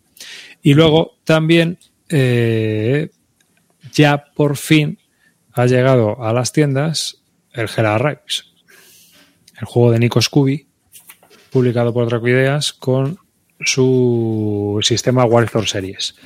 Eh, Está. es un juego durillo, ¿eh? Aviso. No es, no es tampoco. Para lo que suele ser Draco, Draco, Draco Ideas, Sí. que suelen ser juegos así más sencillos, este es. Han metido ahí un buen, Hmm. Un buen pedazo, sí. Hay también he oído críticas de que los componentes son muy finos o, o algo así. Bueno, pues ahí ya. Bueno, tampoco me parece, ¿eh? Yo lo tengo. Tú lo tienes, ¿no? Sí, no, no me parece para nada. De hecho, incluso, bueno, no sé si yo al final entro a los Kickstarters y luego me, se, me, se me va la olla lo que he hecho con ellos. Y a mí me ha venido con un montón de metralla adicional, con mapas mucho más gruesos, cartones por todos lados. O sea, creo que, por lo menos en mi caso, yo no Ah, tengo- también tenía, me parece, ¿no? Eso eh, como unos sobre cartones que se colocan sobre los mapas de escenario y cambia, cambia parte del mapa. ¿no? Eso es, eso es. Sí, sí, tienes sí, un montón de, de- de cosas adicionales para hacer mapas a punta pala. Y vamos, el juego es bestialmente. al- A, diferencia del que acabas de comentar, este no te entra en la caja ni, ni la mitad de lo que trae. O sea, es una pasada. Yo no, para mí los componentes son, están bien. Sí, sí. Hombre, si lo comparas con, no sé, pues con un Terraforming Mars, pues igual sí, pero, pero no. ¿Tienes pensado jugarlo en breve o no? Eh, sinceramente tengo una pila de, de, cosas que, que, me he vuelto loco, me he vuelto loco estos últimos tres meses para aquí. Ve buscando tiempo, porque esto requiere tiempo, ¿eh? Ya lo sé, ya lo sé. Y ahí está el follón. Que tengo las mesas, las sillas que han llegado a la vez, tengo, tengo esto, tengo. Tengo ahora mucho, muchas cosas para probar. Muchos frentes abiertos. Sí, de hecho los tenéis ahí apuntados. Los tengo ahí para, para, todo lo que me viene para jugar ahora. Hmm. Hmm. Bueno, pues eh, creo que ahora estaba diseñando escenarios y creo que también estaba diseñando eh, Nico la parte de lo que sería el desierto, ¿no? La guerra, la Segunda Guerra Mundial en el desierto. Porque esta serie que nació con Compass Games tiene, bueno, primero creo que la publicaron ellos por su cuenta, pero el caso es que se desarrolló en Compass Games y luego ya él se ha ido con Ideas para seguir evolucionando la serie allí. Así que imagino, sacaron el de, el de Normandía, ¿no? El de la Segunda Guerra Mundial en Normandía, en, en un Berkami anterior, y ahora han sacado este Gera Reis de la Guerra Civil Española. Que básicamente, pues eso, una cosa es cierta y es que no hay muchos tácticos de la Guerra Civil Española. Así que para mí me parece un acierto porque creo que hay aquí target en España suficiente para que este juego se desarrolle y haya comunidad. ¿no? Porque hay, hay gente que juega bastante a, a War Store Series. ¿eh? A mí me parece compleja, te voy a ser sincero, porque a mí los tácticos me gustan simplones. Y esta, este juego me pareció complejo, ¿eh? O sea que. Sí, sí, no, sí, sabía dónde me metía, ¿eh? Pero, pero me apetecía también por lo que estás diciendo. Eh, me gusta, me gustan los juegos que representan la guerra civil española, me gusta Cruzada Revolución, me gusta, me gustaba la idea que planteaba y solo por eso, pues, prefería meterme en este antes de entrar en otro que igual tenía más fama, pero, pero no representaba lo que a mí me gusta. O sea, no Métete en los dos. no, no, de hecho ya sabéis que tampoco soy de tácticos, o sea que... Pero bueno, me apetecía y, ya os dije, lo voy a probar, lo voy a jugar, no lo voy a vender. Bueno, y eh, Dracoideas también se ha metido en un preorden de un juego que a mí me ha llamado la atención bastante. La verdad, yo creo que es el primer juego de Dracoideas que a mí me ha llamado poderosamente la atención. Y es un juego de Stuart Tongue, que es el autor, creo recordar. De Blue Water Navy. Ese es, de Blue Water Navy. ¿eh? Eh, Two to Midnight es un juego de Stuart Tongue que se, eh, y que lo va a sacar de la idea, se apuntó cuando estaban en Kickstarter para sacarlo. Y es la Guerra Fría, es una especie de Twilight Struggle, pero tiene un twist distinto. Realmente a mí me ha parecido interesante. No sé si habéis, me estuve leyendo las reglas y bueno, yo no he entrado en el pre pero estoy a puntito de entrar. ¿eh? A mí mm, me ha parecido que es bastante, bastante interesante en el sentido de que, eh, según entendí, según entendí, porque lo mismo lo explico mal, tú sacas una carta y digamos que tienes como varias opciones en esa carta y tú decides cómo la juegas. Entonces, pues movimientos de guerrilleros en, en Sudamérica y dependiendo del bando que tú seas, ruso o americano, tienes unas opciones y tienes que decidir lo que vas a hacer con esa carta. Entonces van saliendo como drafts de cartas en los cuales tú vas jugando qué es lo que va ocurriendo en el mapa y tienes que intentar, pues eso, optimizar eh, para tu bien todo lo que, lo que vaya saliendo en las cartas. me, pareció muy interesante. Me pareció una mecánica que, joder, parece, es limitadora en el sentido de que no, no, tú no juegas la carta que quieres, sino que directamente te ves obligado a, a decir qué es lo que vas a hacer con ella. O sea que me pareció un twist bastante, bastante curioso y muy distinto a lo que estamos acostumbrados con el, Twilight Struggle. Aunque estéticamente se parece mucho al Twilight, yo he hablado con gente que lo ha jugado y dice que no, tiene nada que ver. ¿Y qué, te han comentado? ¿Qué te han comentado? Eh, pues es que el comentario ha sido ese, decir, oye, ¿esto es el Twilight? No, no, no tiene nada que ver. Aunque se parezca, no tiene nada que ver. Eh, sé que este, este fin de semana pasado lo estuvieron presentando en las Freak Wars, que fueron digitales, eh, hicieron una presentación y estuvieron jugándolo, pero yo no pude ir, no lo pude ver. A ver si me veo el vídeo, porque a mí también, a mí también me llama la atención, también me interesa. Yo por lo que he visto es mucho más de darse de palos que en el Twilight. Mucho más. Sí, sí, aquí, hay de todo. Mm. Eso también lo estuve yo viendo. Es menos abstracto quizá que el, que el Twilight. Luego lo mm. que no sé es qué tal funcionará. Y lo que estaba, estaba diciendo Mordocus, como las reglas sean igual que las de Blue Water Navy, ojo cuidado. Espero que aquí la gente de, Draco Ideas tengan cojan un poco y, le pongan un poco en vereda al autor porque, porque, hostia, el manual del Blue Water Navy, la madre que lo parió. Tiene más agujeros. pero este sí me parece, me parece bastante interesante. Ahora lo, habrán reimpreso ya y habrán arreglado los agujeros. Hombres, el cabrón del de Compass ha vuelto a sacar la reedición de Blue Water Navy y no ha tocado ni los ni las erratas, ni el manual, ni nada. Es un pirata de cojones. es que ya los tenía en el almacén. Desde la primera edición los tenía en el almacén y los ha sacado ahora. ¿Qué te cuesta, tío? Vuelves a imprimir y le dices al autor, mira, mm, rehaz las cuatro mierdas estas que tienes y, y lo imprimimos bien. No, no, no, tal cual. Eh, no me jodas. No, no, lo del de Compass, tío. Pues yo este juego lo tengo en el radar. lo tengo en el radar. Estoy ahí, me meto en el preorden, no me meto en el preorden, no me meto en el preorden. A ver si, si veo alguna opción de, de leerlo más tranquilamente y ya decido. Mira, dicen que el manual en castellano ya está disponible en la web de Dracoideas. Ah, pues mira, me lo voy a bajar y lo voy a leer y ya decido. Ya tomaré una decisión basada, porque bueno, de esto no habrá versión basal ni nada para probarlo, para echarle un menú digital, aunque sea. Pues eh, si, lo presentaron el otro día, no me extrañaría que hubiera módulo de o algo así. Seguro que hay. Bueno, una, pregunta, bueno, y una cosa que hemos visto eh, que ha sido una desgracia que ha tenido esta editorial es que han recibido el Berkami o el Killstarter que hicieron del Escuadrón C303, el juego de mesa, y eh, entró agua en el contenedor y bueno, pues está todo... Para tirar, todo para tirar. O sea, está todo lleno de agua y mohoso, ¿no? Ha sido una pena porque, joder, al precio que está el transporte, que te llegue eh, tu pedido y te llegue lleno de agua hasta, hasta arriba, que ha sido, debe haber sido un muy buen destrozo, pero muy buen destrozo, eh, pues es una pena, porque encima para una editorial pequeña, retrasos, eh, pégate con el perito del seguro, no te darán todo, pégate con la, eh, la naviera, pégate con todos. Yo lo siento. Además, eh, creo que era un juego que traía plástico. O sea que. Sí, sí, no, debe ser un juego barato de producir, sí, sí. Claro, claro. O sea que tiene que haber sido un destrozo, pero gordo, gordo, gordo, gordísimo, tal y como están las cosas. Así que, pues nada, lamentablemente. Sí, ánimo. Mm. Sí, sí, ánimo, pero, pero la vería ya está hecha, tíos. Ya, sí, no, sí. Lo bueno, lo único es que, bueno, la gente que haya estado en Kickstarter que, que lo entienda y que, que bueno, pues que mm. espere. Daba la opción de reembolsos, no sé, la gente. Pero ves, eh, mira, eh, sí, sí, que en, el otro día en Bislúdica Clean era muy crítico, pero yo, con las editoriales pequeñas o con gente que se lo está currando, ¿qué, qué, qué puedes pedir realmente, sabes? O sea, porque si es un Cool Mini or Not que tiene un, un, equipo de marketing que flipas de, de grande, pero Puedes pedir, puedes pedir dependiendo de lo que sea, ¿no? Lo que haya. Quiero decir, aquí hay un motivo de peso para poder decir, oye, hay que esperar, hay que esperar. Por lo menos desde mi punto de vista.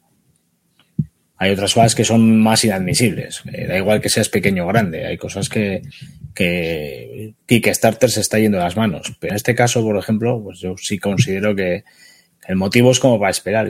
También estará todo hecho, los ficheros están creados, está todo. Sí, yo, yo eh, estaba escuchando a Javier Romero, que es uno de los que trabaja allí con, ellos, y hablando que bueno que el, que el, coste ahora no es el mismo, porque es cierto que ya tienes los moldes de plástico hechos, etcétera, etcétera. Entonces, bueno, que, a ver si entre lo que le daba el seguro y que el coste era un poco tal, pues que esperaban no palmar mucha pasta, hmm. básicamente.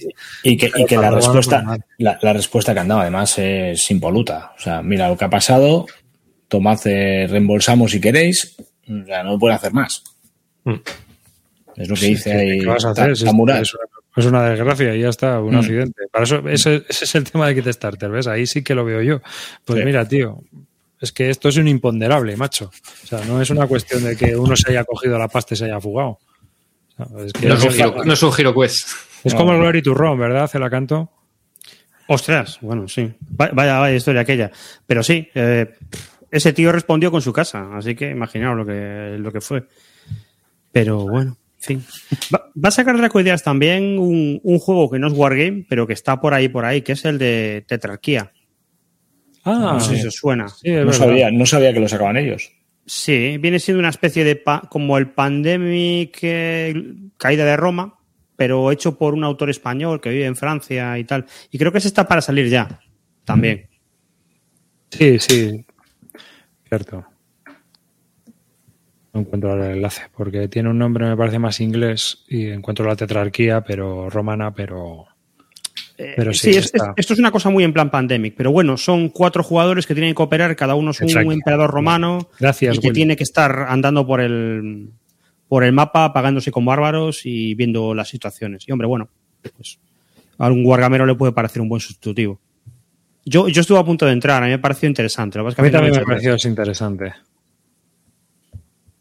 Si encuentro cómo escribirlo bien, porque madre mía.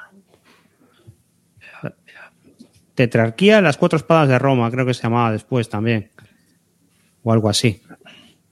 Tienes el enlace de tal. han puesto ahí en el chat. Sí, macho, pero es que no le doy yo esto ni. Madre mía. Aquí. Ay, tetrarquía. Entre el micro que lo tengo por medio y no escribo bien nunca, pues aquí ya lo tengo. Un momento. Aquí está. Aquí está. Tetarquía de 300. Sí, este yo también lo estuve viendo. van a sacar también uno del espacio así, en plan 4X, pero le veo demasiado euro, ¿sabes? No le veo. Pero este tipo de juegos sí que me llama más la atención. Hmm. Sí, esta además salía una cajita muy pequeñita, eran 20, 25 euros. Se te ha cambiado el micro, Cela. Se te ha cambiado el micro, sí. Joder, espera aquí. Mira, Río, te pregunta por el nuevo DCS, te pregunta para la Fox. Eso para el próximo programa. Esperando que me llegue. En el próximo programa hablamos de todo eso. ¿Ahora lo escuché bien? No. No, a ver, ¿ahora? ¿Ahora? No. No, no lo ha cogido bien. Que. ¿Y ahora que se ha caído? El, se, nos ha caído el jefe. ¡Hostia! ¿qué? programa? Invisible esto. No, Ha caído. Sigues, tu audio sigue mal, ¿eh, Roy? ¿Sí? Sí. Sí, sí, además estás como pitando, hace pin. Estás en el centro de Maracaná. Eh, creo que te preguntaba en cualquier caso por el nuevo nuevo, no el que. ah, el, de, el, de Rancourt. Bueno, pues ya lo, ya lo comentaremos. ¿Lo tienes pedido tú? El, de Arrancourt todavía no ha salido, pero en, las, en las stands sí lo tengo, lo tengo, lo tengo prepedido, sí. Bueno, que está a punto de llegar. Y ya, pues incluso aquí nuestro amigo Calino nos contará un poco ahora sobre el tema. Es el Churchill de, de, Beer. Churchill por De Beer. Va a salir mm. ya inminentemente. Así que en breve lo tenéis en las tiendas. Eh, aquí eh, De Beer nos ha ofrecido una copia. Así que seguramente hagamos como hicimos con el Imperio del Sol. Hablaremos, haremos un programa especial sobre Churchill, cómo se juega y tal, y sortearemos una copia en riguroso directo, ya, sabéis, con la zacatranca para que le toque a Zukov y. ¿Y qué? y entonces, pues eso. Pero acá a lo mejor tienes que salir y volver a entrar porque se ha ido el micro totalmente. Voy, voy a salir. La, opción de ticket habrá que mejorarla, ¿no? Arriba. No, no, a mí me pareció grandioso. A 60.000 personas diciendo ticket, ticket. Sí, no, ya la, otra vez que lo hicimos, ya lo hicimos que solo se podía hacer una vez. Y fue mucho mejor. De Churchill, yo creo que bueno, ya hablaremos, ¿no? Que, que, que diga algo. No, adelanta algo, adelanta algo. Bueno, a ti te gusta mucho. Churchill, a mí me gusta mucho, a mí me gusta mucho. Es un juego, bueno, eh, se supone que Churchill y, Pericles eh, forman una serie. A mí no me lo parecen, no se parecen en nada para mí. Así que, bueno, es un juego diferente en algunas cosas en cuanto a cualquier otro wargame. De hecho, yo no sé si esto se puede considerar un wargame. Creo que la propia eh, explicación de Churchill ahí en la BGG, lo primero que dice es, esto no es un wargame porque es un juego diplomático en el que tres facciones empiezan a luchar eh, por temas y por una especie de debate en el que te tienes que llevar una serie de, intereses para tu facción. Y esos intereses luego se van a ver reflejados en la batalla, en la guerra, en los diferentes eh, frentes que hay, pues, Mediterráneo, tal, en el, Pacífico y todo esto, ¿no? Entonces, eh, tal y como lo representa, para mí es un, fue muy novedoso en su momento Luego lo vuelven a hacer en Churchill, pero es verdad que en, uy, perdón, en Pericles, es verdad que en Churchill la parte eh, diplomática tiene mucha más importancia, la parte bélica, la parte de guerra, pues brilla por su ausencia. Creo que eh, lo tiene mucho más reflejado Pericles, pero por contra Pericles la parte diplomática pues es mucho más débil y mucho más floja, ¿no? Eh, Pericles es un juego de tres jugadores, tres facciones opuestas, solo gana uno, perdón, Churchill, hostia, estoy atontado, eh, tíos. Y lo que tiene curioso el juego, y lo que a mucha gente no le gusta, incluidos mis compañeros aquí presentes, es el final del juego, pues porque el final del juego no, no tienes en ningún momento la claridad de saber quién va ganando o por lo menos por cuánto está ganando y cabe la posibilidad de que en un momento dado, cuando se hace el recuento final de quién ha ganado la partida, la diferencia de puntos del primero con el resto puede hacer que el primero pierda la partida, aunque haya hecho un partidón terrible y se haya ido de un montón de puntos. Esto hace que si lo juegas bastante, pues tengas que estar no contando, pero teniendo en cuenta que en un momento dado tú te estás yendo de la partida y tienes que controlar eso y no te puedes ir yendo. Pero bueno, eh, entiendo que esa parte que a mí me gusta, pues a mucha gente le eche para atrás porque es algo que choca mucho. Pero bueno, si queréis, cuando entremos más, entraremos con más detalles y dando más matices. Sí, sí, sí, sí, A Yo... canto no se le arregla el micro. ¿Mejor? ¿No? No, nada. Metálico. Yo ya lo comentaba. ¿No se te habrá apagado? El cable, tío, ese cable. Sí, eh, aprovecho para decir lo que dice Amarillo. Para él, lo que le gusta es precisamente no poder calcular eso. Para mí también, el hecho de que lo pudieras calcular lo convierte en un Eurogame. Y aunque para muchos puede ser un, pues eso, un bajón terrible ese final, yo creo que es una de las cosas más chulas. Aparte creo que el juego está en los temas, ¿no? Ir ganando temas, cómo está ese debate, cómo está esa, esa conversación con tus compañeros y cómo, cómo, cómo tienes que ir comiendo la cabeza al resto de jugadores para que vean lo que tú necesitas, intentando no dar a entender que lo necesitas con un montón de intensidad. Entonces, todo esto para mí es brutal. El juego lo hace muy bien. Fue una sorpresa terrible porque, porque cuando lo juegas, pues te encuentras con algo que no hay, que no había en ese momento cuando salió esto. Y creo que para mí otra de las cosas chulas es que lo saquen en castellano. Me parece un acierto enorme. Creo que aquí eh, De Beer se lanza a la piscina con algo bastante diferente, novedoso y además bastante dependiente del idioma. O sea que para mí, un pepino. Yo lo tenía y lo vendí. Eh, es, el otro día lo definía en una conversación como diciendo un viaje chulo con una llegada a un destino decepcionante.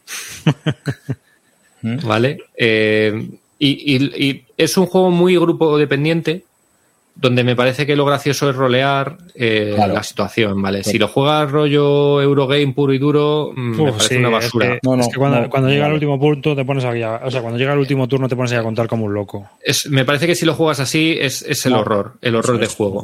si te metes en el papel, el, que hace de Stalin está diciendo todo el rato niet, niet, y, y lo roleas un poco, a mí me parece divertida todo lo que es la, todo lo que es en la fase de, debates me parece divertida. Luego es verdad que la implementación de la guerra es, es bueno, es automática, básicamente, en claro, decisión.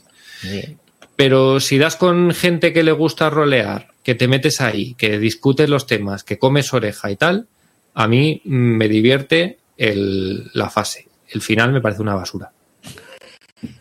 Sí, sí, sí. Es tu, tu impresión es, no es nada descabellada. O sea, mucha gente le ha pasado.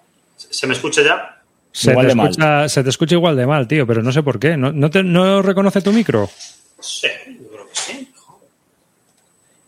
A ver, tienes ahí el cam. Vaya tarde, vaya tarde. Tengo. Cam barra mic. A ver, vete a audio. Micrófono, ¿qué te pone? Predeterminado micrófono USB. ¿Ahora mejor? Ahora, ahora sí. Ahora, has vuelto.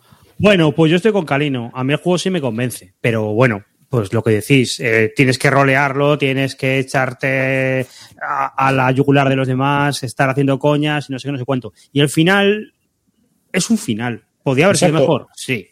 Pero bueno, para mí vale.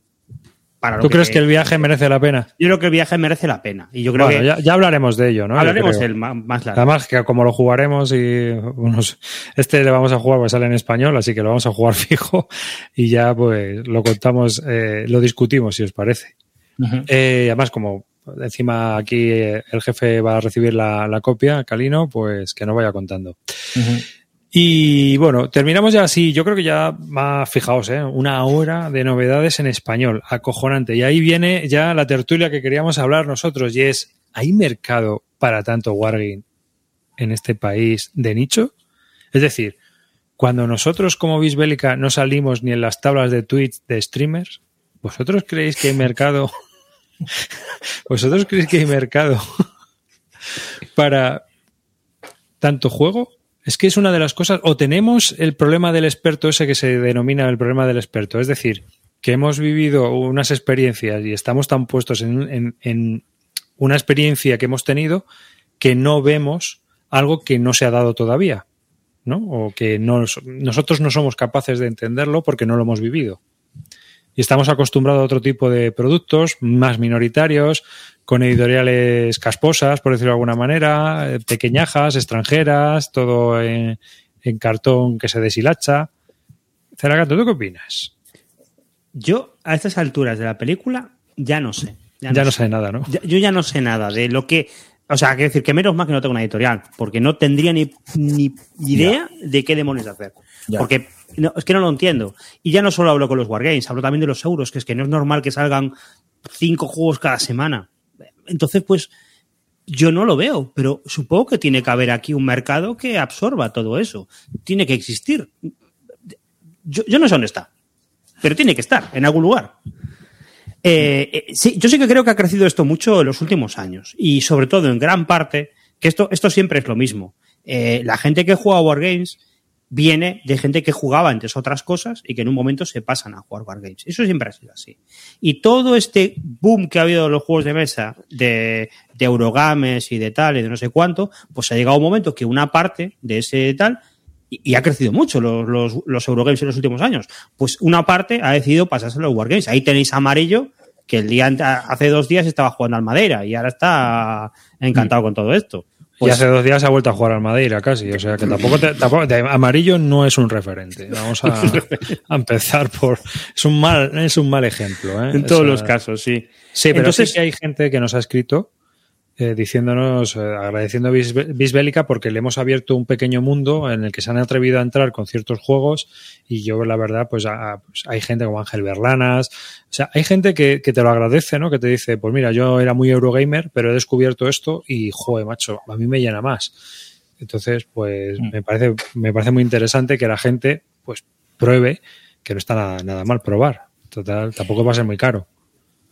Sí, a ver, eh, yo creo que para empezar, eh, el tema de, que haya gente que solo juega a Wargames, el tema que, o Eurogames, eh, o lo que queráis, Ameritrash. Creo que eso cada vez eh, lo normal es jugar, si juegas, juegas a varias cosas. Puedes jugar un Wargame, puedes jugar un Ameritrash. creo que eso está haciendo el que haya, el que haya esa, esa posibilidad de acudir a tu tienda y tener ahora una disponibilidad mucho mayor de la que había hace dos o tres años para atrás en el tema de Wargames hace que esto sea más, más accesible para toda esa gente que igual no conocía este, este sector, ¿no? Esta parte del hobby. Ahora, eh, ir a una tienda y ver que lo que hace tres años eran tres juegos contados pasen a ser eh, 70, 70, que, que en breve puede haber 70 Wargames en vuestra tienda cercana y solo en español, a mí sí que me impresiona. O sea, yo no sé si dan los números, tienen que dar. Es decir, cuando todas se están lanzando a entrar en, este, en este nicho, es porque el nicho da rentabilidad, si no, tiene ningún sentido. Y no estamos hablando de una sola editorial. O sea, hay editoriales que se han, están, están jugando a varias, a varias bazas, jugando con Eurogames y jugando con Wargames, pero están saliendo muchas editoriales solo de este, de este, de este sector, que es todavía más, más acojonante, ¿no? Porque al final ahí sí se le están jugando todo a una carta y además con ediciones que, que, son bastante grandes, que no estamos hablando de sacar 10 juegos y no vuelves a verlos. No sé, a mí sí que me impresiona. Yo no sé si hay mercado, yo no sé la respuesta a esto. Lo veremos dentro de dos años, tres o antes. Pero, pero es que no sé, no, no, hay, no veo a corto plazo que haya nadie que esté yéndose por el precipicio tampoco. A ver, yo creo que las editoriales que ya vendían Wargames tienen que haber visto que ha habido un incremento de ventas, sobre todo de Vir, ¿no? Yo, creo que de Vir, antes que sacaba un juego cada dos años, ha pisado el acelerador ahora, por ejemplo, y está sacando casi dos, tres por año. Yo creo que eso viene, tiene que venir, entiendo, ¿eh? no, no lo sé, no tengo datos, pero tiene que ver que ellos han debido de ver cómo se ha empezado a vender más los Wargames que tenían editados. Que Han sacado, han sacado un juego como el GIS, que es un juego duro, y han debido de venderlo bien, creo, ¿eh? Para que, para que ahora me dicen, venga, vamos a ahora el Churchill y ahora el no sé qué, y, y tienen en la cola varios detrás. Eh, la gente detrás de NAC, que al final es más que Oca, tenían ya, ellos también tenían varios wargames y la han debido de ver que se venden bien. O sea, yo creo que al final tiene que haber números por detrás que, respal- que respalden Exacto. un poco las ideas. La gente de Duit también ha sacado varios wargames y os tienen que ver si los han vendido para decir ahora que se meten con GMT o que sacan otra serie de juegos de Columbia. Es verdad lo que decía Roy, que hay una base, yo creo, muy grande de gente que se ha introducido en los nuevos juegos de mesa. Eh, y ahí hay un nicho grande que explotar a la que venderle eh, juegos, quizás no wargames clásicos de los 80 que eran infumables, a no ser que solo quisieras jugar a eso, sino que es verdad que la hibridación que se ha tenido en estos años con las mecánicas euro ha hecho que sean juegos también mucho más asequibles para gente que venía de esos mundos. Entonces yo creo que al final es un poco la tormenta perfecta para intentar aprovecharla. Ahora bien, mi duda es, eh, ¿hay mercado para todos los que están apareciendo?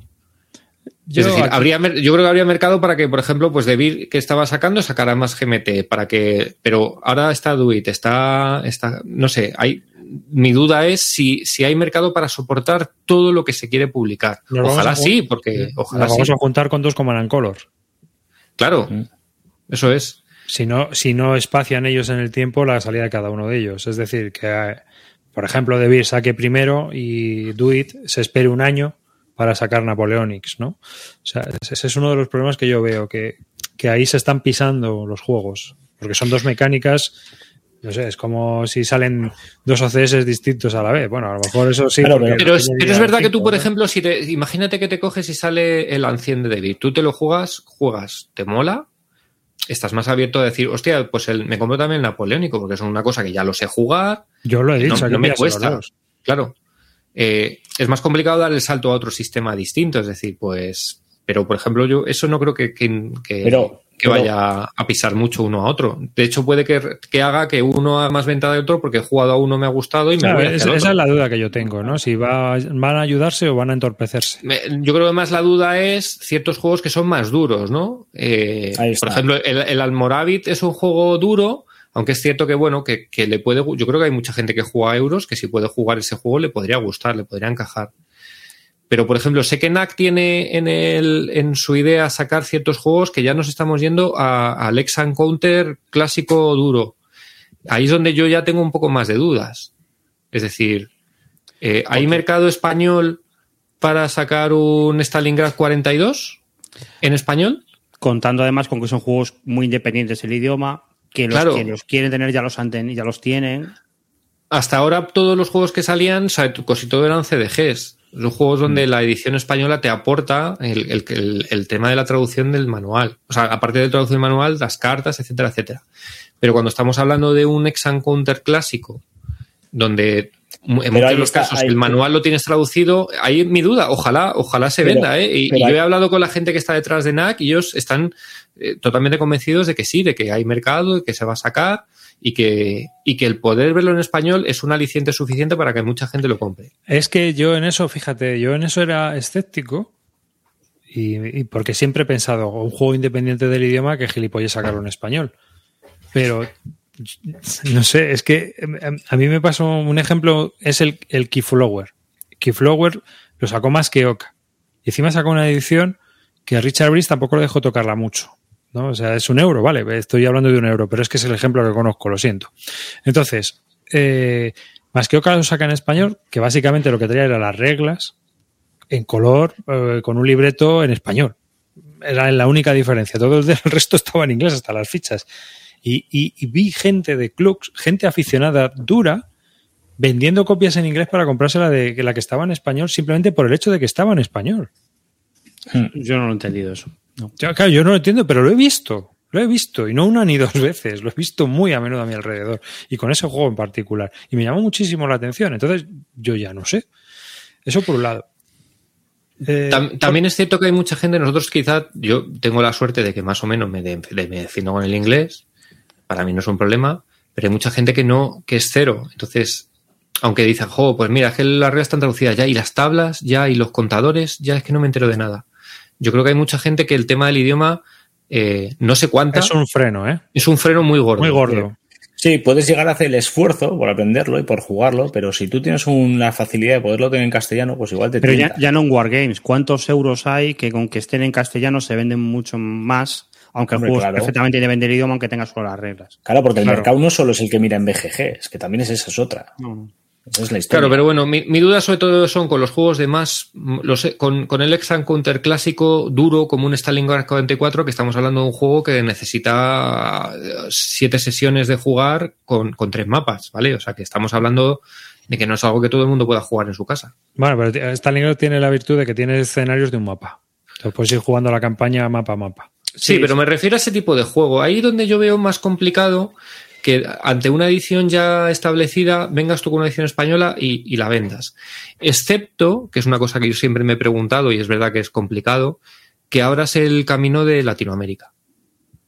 Ah, bueno. Joder, ahí hay un, ahí hay un filón brutal. ¿Qué pasa? Que claro, lo, el tema de los precios con, con los sueldos allí son, son también muy brutales.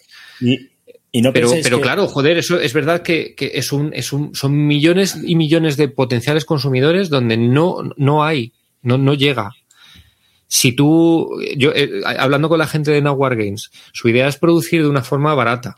Eh, no, no de mala calidad, sino que, bueno, por lo como lo vayan a hacer. Pues como se produce los Wargames, intentar producirlo lo más barato posible para sacar Exactamente. Entonces, si es verdad que, que, te consiguen sacar un juego que a lo mejor si tú lo importas en Argentina te cuesta 120 pavos y, y ellos a lo mejor te lo consiguen vender en Argentina por 50, joder, pues a lo mejor eso, claro, estás abriendo un mercado de la hostia. No lo sé, eso es un. Yo, yo creo que, bueno, esto se debe a varios factores, ¿no? Hay, también han comentado en el chat que me ha parecido muy interesante. El primero de ellos yo creo que también es un poco el agotamiento de las mecánicas euro para muchos jugadores. Es decir, hay muchos jugadores que están cansados del enésimo colocación de trabajadores subtrack. Entonces, vamos a probar algo nuevo porque me aburro. Y, o como han comentado en el chat, ha llegado una pandemia en la cual estoy confinado y por lo tanto no puedo jugar con la gente. Entonces, pues lo voy a probar en solitario. ¿Por qué? Porque los Wargames se juegan bien en solitario. Entonces, eso ha ayudado, yo creo, a que suba eh, el número de jugadores de Wargames, ¿no? También ha ayudado un programa como Bisbélica, donde hablamos de los Wargames de forma natural y normal, ¿no? No, no nos ponemos el, el, tricornio ni el bicornio de napoleónico y fumamos con puro, ¿no? Aquí en el programa, ¿no? Yo sí. Ah, eso, eso es broma. Pero, pero lo que quiero decir es que, que creo que ha habido una, una serie de factores que han ayudado también a que haya más, más amplificación del público eh, a este tipo de juegos, aparte de que ha, empezado a haber editoriales y juegos que son muy accesibles para gente que entra nueva, ¿no? Y que a lo mejor pues le echaba para atrás un Sound Counter con 48 páginas de reglas, con unas reglas escritas en avalongiano y que era complicadísimo y muy, muy, muy, matemático, ¿no? Y ahora tenemos juegos que empezaron con los Card Driver Games, digamos que es una maduración que viene desde hace 20 años, ¿no? Y que está llegando ahora a su culmen. También en una edad en la cual todos los viejales como nosotros, pues todos los polla viejas, estamos en una edad que, pues, eh, pues mira, lo podemos hacer y no, no, nos llama tanto la atención a lo mejor otros sistemas de ocio, ¿no? O sea que yo creo que, que creo que es eh, esos son los factores para mí determinantes. No sé cómo lo veis vosotros. ¿Crees que hay no penséis que puede haber, no que puede haber un espejismo porque es mucha gente que viene de los Eurogames y que ahora se está pasando los Wargames y está creando ludoteca. O sea, hay que decir, que es lo que pasa siempre. Yo ahora tengo una ludoteca ya montada, entonces eh, cuando me compro una cosa lo mido mucho y, vendo otra. Pero es gente que de repente dice, Buah, ahora me pasan los Wargames, que todo esto me está gustando y estoy descubriendo cosas nuevas, no sé qué. Pero no están cayendo en el tema de que los Eurogames te puedes ir comprando los juegos y jugando y vendiéndolos y no hay problema. Pero los Wargames de repente tú vas comprando, comprando, comprando y el día que te pones a jugar dices, ostras, pero esto este juego es para jugar un par de meses y este también. No, me acabo de encontrar con una balda llena de juegos que... Que, que tengo para 10 años. Claro, y eso tú no lo ves a nivel de ventas, porque a nivel de ventas la gente va comprando. Hmm. Y, y, no puede ser también que muchas de estas editoriales tengan un mercado tan saturado de Eurogames que digan, tenemos que abrirnos por otro camino y todavía no está muy explotado este y digan ir por aquí. Yo creo que tiene que haber unas, unos números que avalen las decisiones. Tiene, tiene.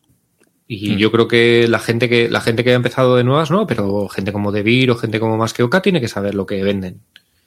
Y, y más Masqueoka, por ejemplo, que tiene una, una tienda donde vende Wargames. Entonces, Que más que Oka vendiendo sabe. Claro, años. más que sabe los Stalingrad 42 que ha vendido.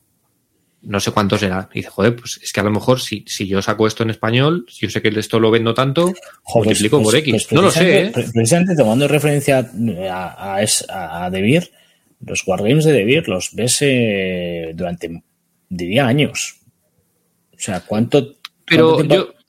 eh, mm, sí, sí, eh, el Command Commander y eso, pero salieron, yo creo que no salieron ahora. Yo creo que si ese juego saliera ahora, eh, se hubiera vendido mucho mejor.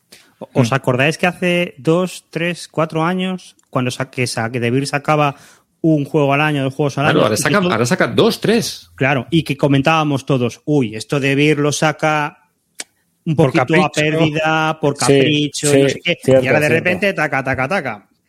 Hmm. Algo tiene que haber ahí. Y el otro día, Claro. por ejemplo, oía, no sé si era, pues no me acuerdo quién lo comentaba, que había estado hablando con alguien de Devir y que le decía que sí, que iban a empezar a sacar el, por ejemplo, el, el Command Commander, que no lo habían estado durante mucho tiempo sin vender, estaban ahora pensándose en sacar el, el de Mediterráneo, o no el Mediterráneo, no, el de los japoneses. O sea que, no sé, yo creo que tiene que haber unos números detrás. O sea, yo creo que esto al final no todo el mundo está así con el dedo diciendo, pues Yo creo alegro. que voy a vender, ¿no? Yo, yo alegro pues nos ha jodido, claro. alegro. porque Me parece cojonudo. Estamos viviendo, o- ojalá dure, ojalá vendan y, y ojalá dure esto mucho tiempo porque al final esto es bueno para los consumidores, claro. Sí, tío. Yo a mis hijos les diré, yo traje el wargame a España. Fui el primero. El Fui primero. el primero. fui- Al País el Vasco, tú lo trajiste al País Vasco. Exacto. A Euskadi. A Euskadi traje yo el Wargame. Sí, sí. Mira, dice aquí una cosa muy bonita Murdochetti, que aunque Murdocus, aunque a María no le gusta que le saquemos, eh, Bisbélica ha abierto las puertas a mucha gente a comprender los Wargames, como ya pasó con Bislúdica. Arribas es un pionero que sabe rodearse de gente válida para hacer sus programas, y eso que está calino y amarillo. Murdoch. Yo, la- yo también le quiero. No hay, no hay Bueno, día que no me insulte. Yo, yo creo que te. A ver, yo soy cauto y siempre soy muy escéptico y a mí me gusta ver las cosas que se vayan cumpliendo. Entonces, eh, yo no voy a hacer brindis al sol de todas estas grandes novedades que ha habido durante estos meses. Vamos a ir viendo el trabajo que van desempeñando, vamos vamos a ver cómo lo realizan y vamos a ver cómo se publican estos nuevos juegos. ¿no? Que, por Y ejemplo, cómo se venden. Claro, y no hemos comentado, por ejemplo, también, pues fíjate, tiendas como Snafu, que también han publicado Unborn y están preparando su segundo juego, o sea, que de, de la batalla de Santander. Así que eh, yo creo que tenemos un pequeño futuro brillante, por lo menos estos próximos años, luego ya veremos, pero yo creo que va a ser muy interesante que, que estos juegos, eh, que muchos de ellos se han visto influenciados por el sistema de diseño del euro, que lo ha mejorado, las reglas han mejorado muchísimo, la comprensión, la simplificación de mecánicas absurdas, a lo mejor antes que había eh, para hacer mil cosas, ahora pues se abstrae más con una mecánica euro y están consiguiendo que estos juegos sean más accesibles y llamen más la atención a gente que jamás se habría acercado a un tipo de, a un juego de este tipo, ¿no? Venga, ahora pon la foto del Death Ride eh, Kursk. Después de decir todo esto.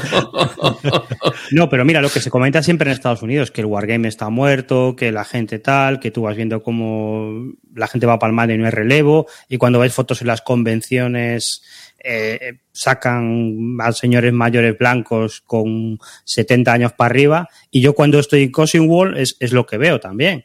Pero, pero hay un mogollón de gente nueva que está entrando, yo creo que el Wargame no va a morir, lo que pasa es que, bueno, pues se va a transformar, se va a jugar de otras maneras y de otras formas, y va a entrar gente nueva, y, eso está bien siempre, eso está, está estupendo.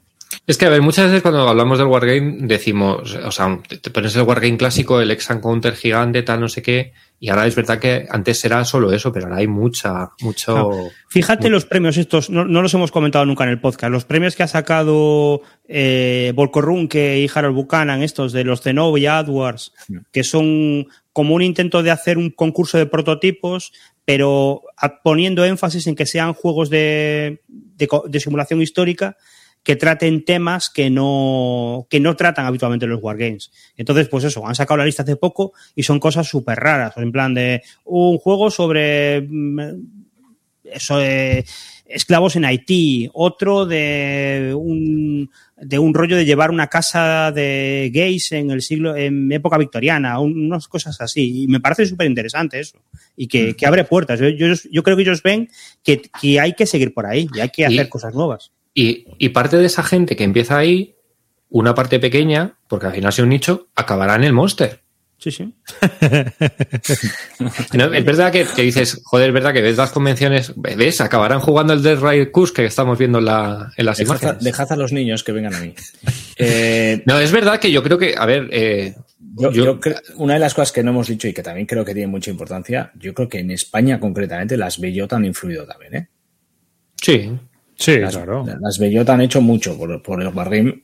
Empezaron haciendo una convención de Wargames y a la que eh, empezaron a traer editoriales muy potentes, diseñadores, tal, algo que aquí por lo menos no se, no era muy, no era habitual, no se veía. Y creo que es a destacar también el trabajo que han hecho. Bueno, que sepáis que la foto estaba colgada en, la, en el blog de Wargames al GP. Lo, lo, de Dead Ride, por cierto, es porque la gente palma jugando este juego sin acabarlo. Quedan 2.500 euros de juego, ¿no? ¿Puede ser? 2500, es la, la, edición Signature Edition 2.500, pero no es, el, no es el juego final completo, porque la idea de este tío es que todavía faltan ahí como más, la, más de la mitad de los mapas. Yo, de hecho, no entré porque no tenían cambio. Bueno, nos comentaba Anduril que no, que los Zenobia Awards son diseñadores que son gente poco representada, mujeres, LGTBI, gentes de color, etcétera. Pero también temas que no sean los habituales. Sí, son es, las dos cosas. Importante. Las dos cosas. Que no sea otro Bourdain de la batalla de Kursk, sino que sea una cosa, pues también hay claro. alguno de un conflicto de Sudamérica, historias por el estilo. Y, y sobre los, cambiando un poco de tema, los Charles ese aguas estos famosos que se dejaron de hacer, ahora se han vuelto a hacer y ahora son políticamente hmm. correctos porque son por decisión pública. ¿Qué ha pasado, Celacanto?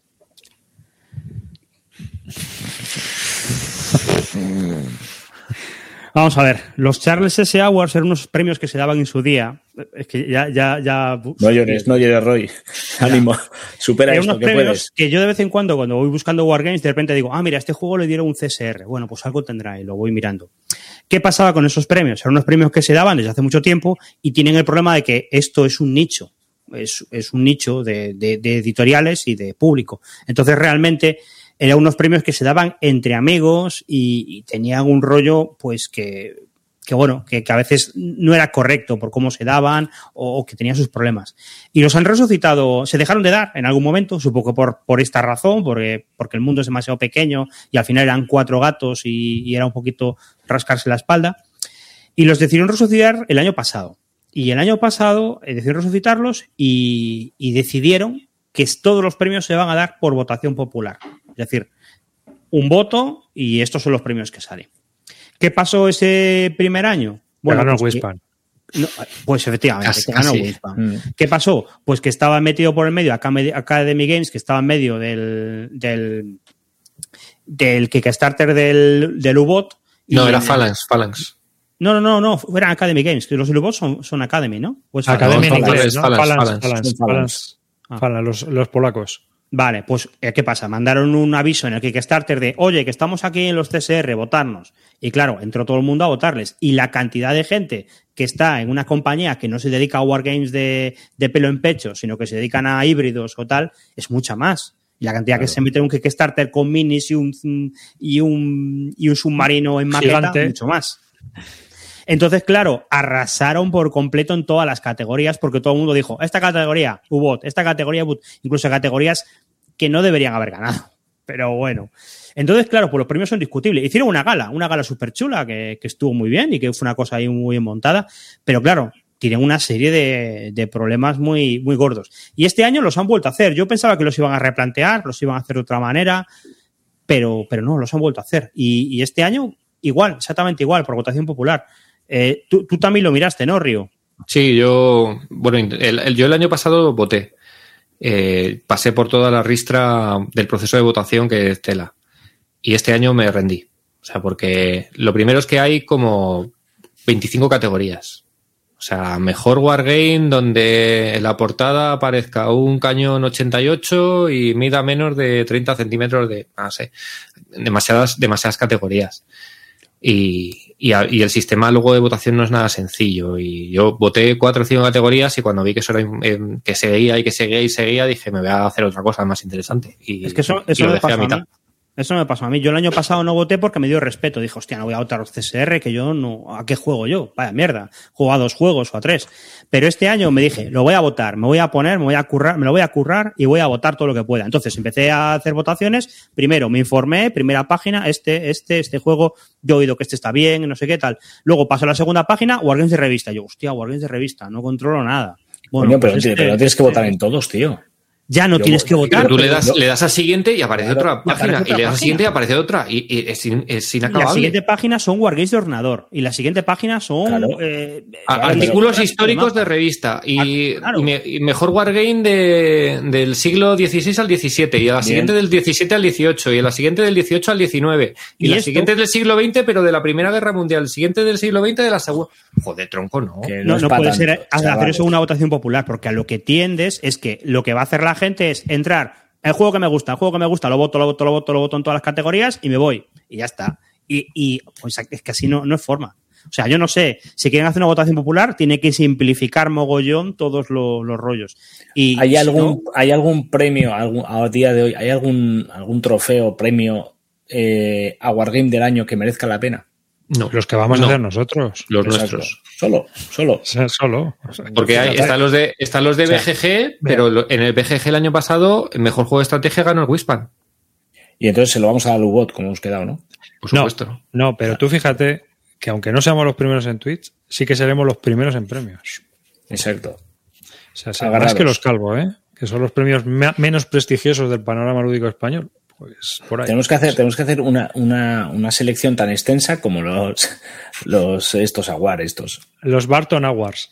Los Barton Awards van a tener una sección enorme de, posibilidades. Primero hacemos... si no te damos premio es porque no existes. Pero primero actualizamos el hilo de venta y luego ponemos bien los que vayamos a vender, ¿no? Exacto. No, pero yo creo que sí, hombre, sí. Yo, yo creo que eso le da vidilla y, sobre todo pues a un programa como el nuestro. O sea, que algo tendremos que hacer, más que nada por también dar visibilidad a los juegos que más nos han gustado jugar. Pero yo creo que tiene que ser un poco como los premios Calvo, ¿no? De lo que has jugado, no de lo que se ha publicado. Porque de lo que se ha publicado, hay juegos que a lo mejor hasta dentro de cinco años no los vas a sacar partido. Yo creo que el premio Calvo aquí tiene mucho más sentido que en el Bisbélica. ¿eh? doble sentido.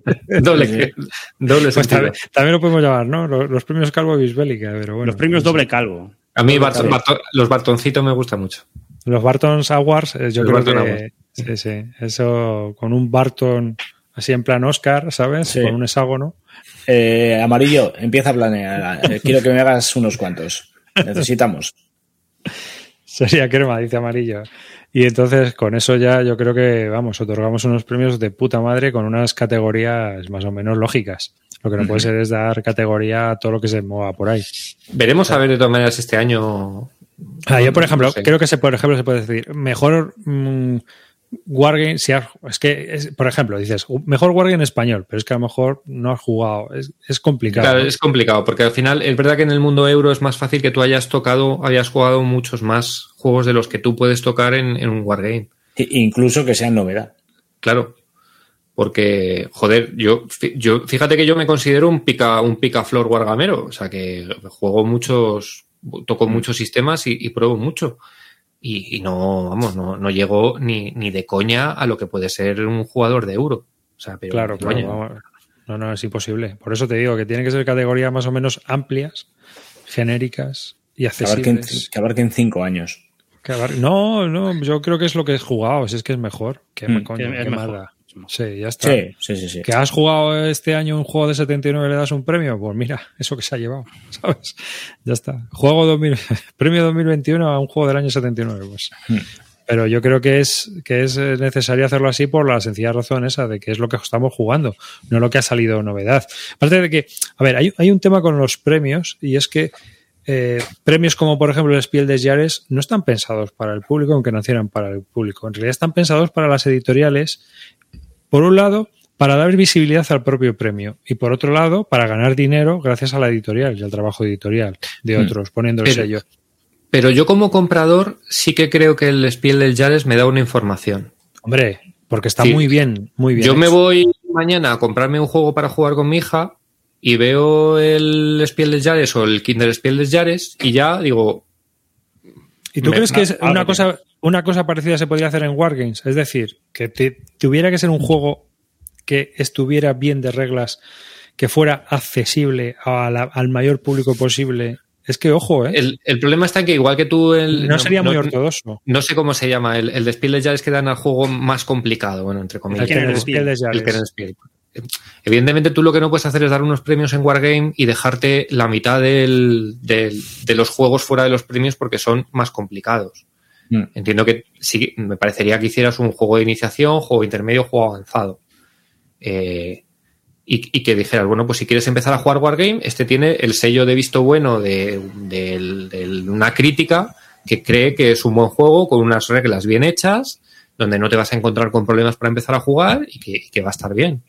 Yo creo Es que, eso que- podría ser muy válido porque a mí, a mí una de las cosas que muchas veces mm, te preguntan como influencer o como persona pública en esto es, te, te piden recomendaciones para juegos a empezar.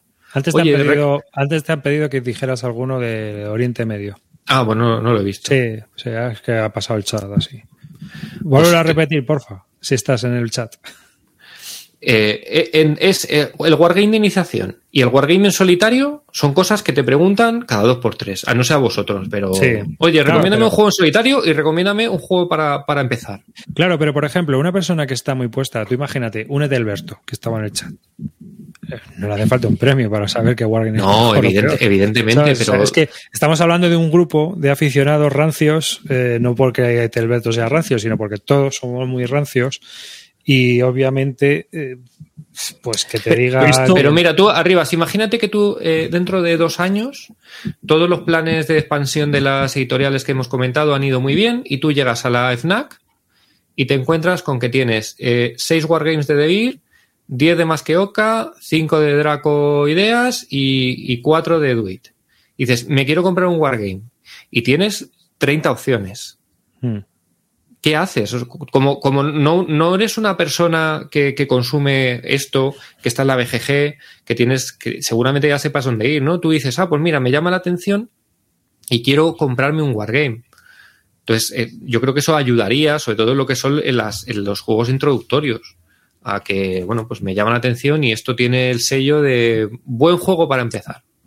Pero ¿no? esto es lo que sacaba el otro día arriba, este, el top 10 de la BGG, el top 10 de ventas, y el top 10 de GMT, el top 10 de, de ventas de GMT, que en Wargames se encaja más porque todavía la gente es muy de nicho y ve y está más en sintonía con lo que son los, los puestos en BGG. Pues yo creo que está por ahí. Se puede dar un premio al Wargame más innovador o al que aporta unas mecánicas distintas o algo así. Pero yo como de Wargame de iniciación, porque es que el Spiel está pensado para juego para jugar con amigos y familiares. Y, y esto en Wargame no. No, vale, no digo que, el, que, que traslades exactamente Sí. el- la idea del premio. No, pero el- obviamente eh, el target de un Spiel des Jahres era ese, ¿no? Pero tú esto lo puedes hacer un poco más ampliado, decir, eso, juego Pero introductorio, este- juego medio, juego avanzado. Pero este es más, pues, eh, hay que buscar un target. Es decir, tú tendrías que decir, pues estamos, esto va dirigido al jugador que quiere iniciarse en este mundillo. O sea, no tiene por qué jugarlo con su hijo de 8 años como yo, o de 10. No, es que no puede ser. ¿no? Esta es la imagen que colgué el otro día en Twitter, que es el top 10 de todos los tiempos de, de todos los el best sellers de GMT y el top 15 GMT del ranking. Y entonces, eh, bueno, pues lo que se ve es que es muy parecido. Es decir, los aficionados en la BGG compran los juegos que tienen rankeados, más o menos. ¿no? Ahí había tres o cuatro de diferencia, pero seguro que si sacamos los 25 primeros, ya casi clavamos la lista. O sea, es igual la, la de la izquierda que la de la derecha. Entonces, eh, comparado con una de Asmodee, que también saqué los best sellers, no tenía nada que ver lo que venden con lo que se rankea la BGG. No tiene absolutamente nada. Es público muy distinto. El que compra la mayoría de los juegos que el que rankea los juegos y el que vota los juegos en la BGG, que se supone que es un aficionado pues mucho más duro en el sentido de que está más metido en la afición porque tiene su usuario de BGG y participa activamente en la BGG o no, o solo va a votar. Pero ya solo conocer y votar, pues tiene su, su historia. En cambio, toda la gente de GMT que compra GMT, pues vota GMT, porque es el mismo público, no hay público externo. Teniendo eso en cuenta, yo creo que sí que se puede hacer eh, un premio, como decías, de juego de iniciación al Wargame, es decir, o juego, una especie de spiel de Yares, de este juego es el que recomendamos este año para iniciarse en el Wargame. Está disponible, claro, tiene que estar disponible. tiene... Eso, eso ya no tiene nada que ver entonces con unos premios calvo, es decir, eso ya es un premio en el que los cuatro nos ponemos de acuerdo, los cuatro nos ponemos, claro, si se, pero si se da un premio como, como, como entidad, por así decirlo, eh, hay una, hay una puesta en consenso de los cuatro diciendo esto. Es que eso es hmm. diferente, claro. No es decir, este lo dice, este, este lo propone Calino, este lo propone Río, una cosa diferente. Yo considero que me parece súper bien lo que estamos eh, comentando y me parece una idea súper chula, pero no es nada fácil, porque eso implica que los cuatro debemos haber jugado eso. Es, es, complicado. Estamos hablando por hablar porque se es hacerlo lo loco. Esto que, que leche. No le vamos a poner ningún sello ni nada. No, no, no, no.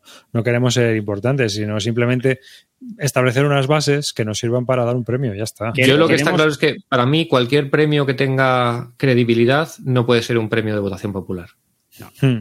Es verdad que luego tienes que tener mucho cuidado con definir como que alguien es un experto, como para definir qué es una cosa y otra, pero, pero el, premio popular para mí no, no, implica calidad.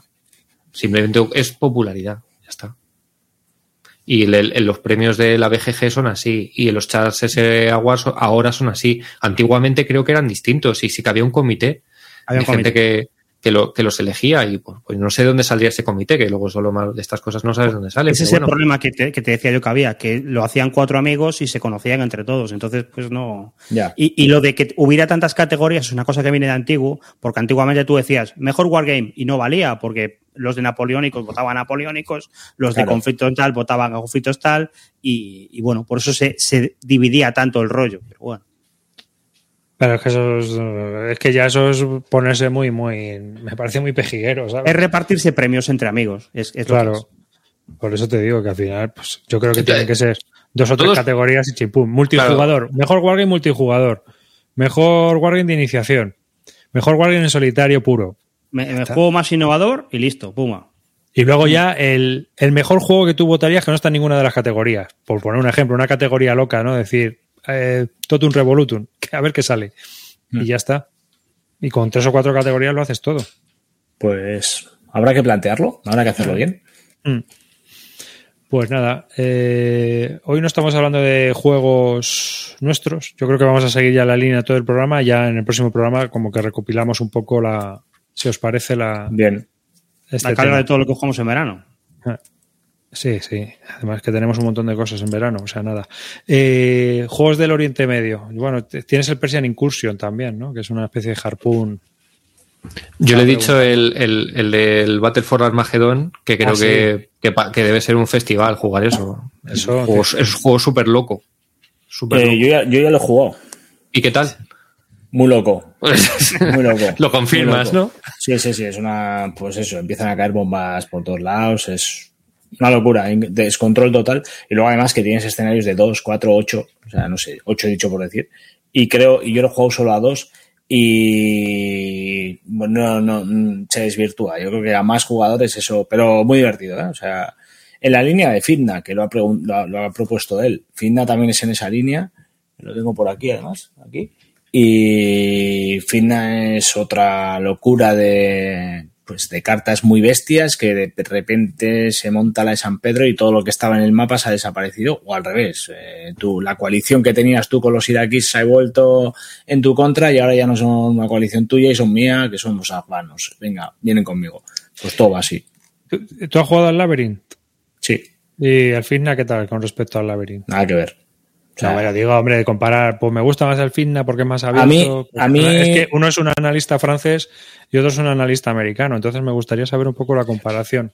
Eh, para mí, eh, Labyrinth es un juego mucho más serio, mucho más profundo, incluso.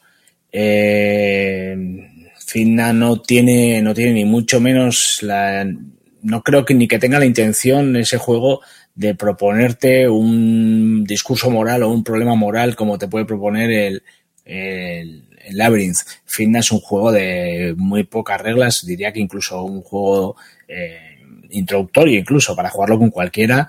eh, con infinidad de escenarios, escenarios muy bestias en los que hay facciones que están muy, muy, muy descompensadas, incluso en las que las dos, dos facciones deben ir contra una tercera, pero que tienen muchas restricciones en cuanto a que igual una, una facción pues no puede pasar de cierta frontera, la otra tampoco en este, en el lado contrario. Entonces, bueno, tiene esa, esa, ese juego, ¿no? Esa forma de jugar. Eh, también por cartas, ambos, Labyrinth y este, los dos van por cartas, pero creo que son dos propuestas muy diferentes. Este es un juego, una, un descojón, unas risas, rápido incluso, no, no dura mucho una partida de, de Fitna.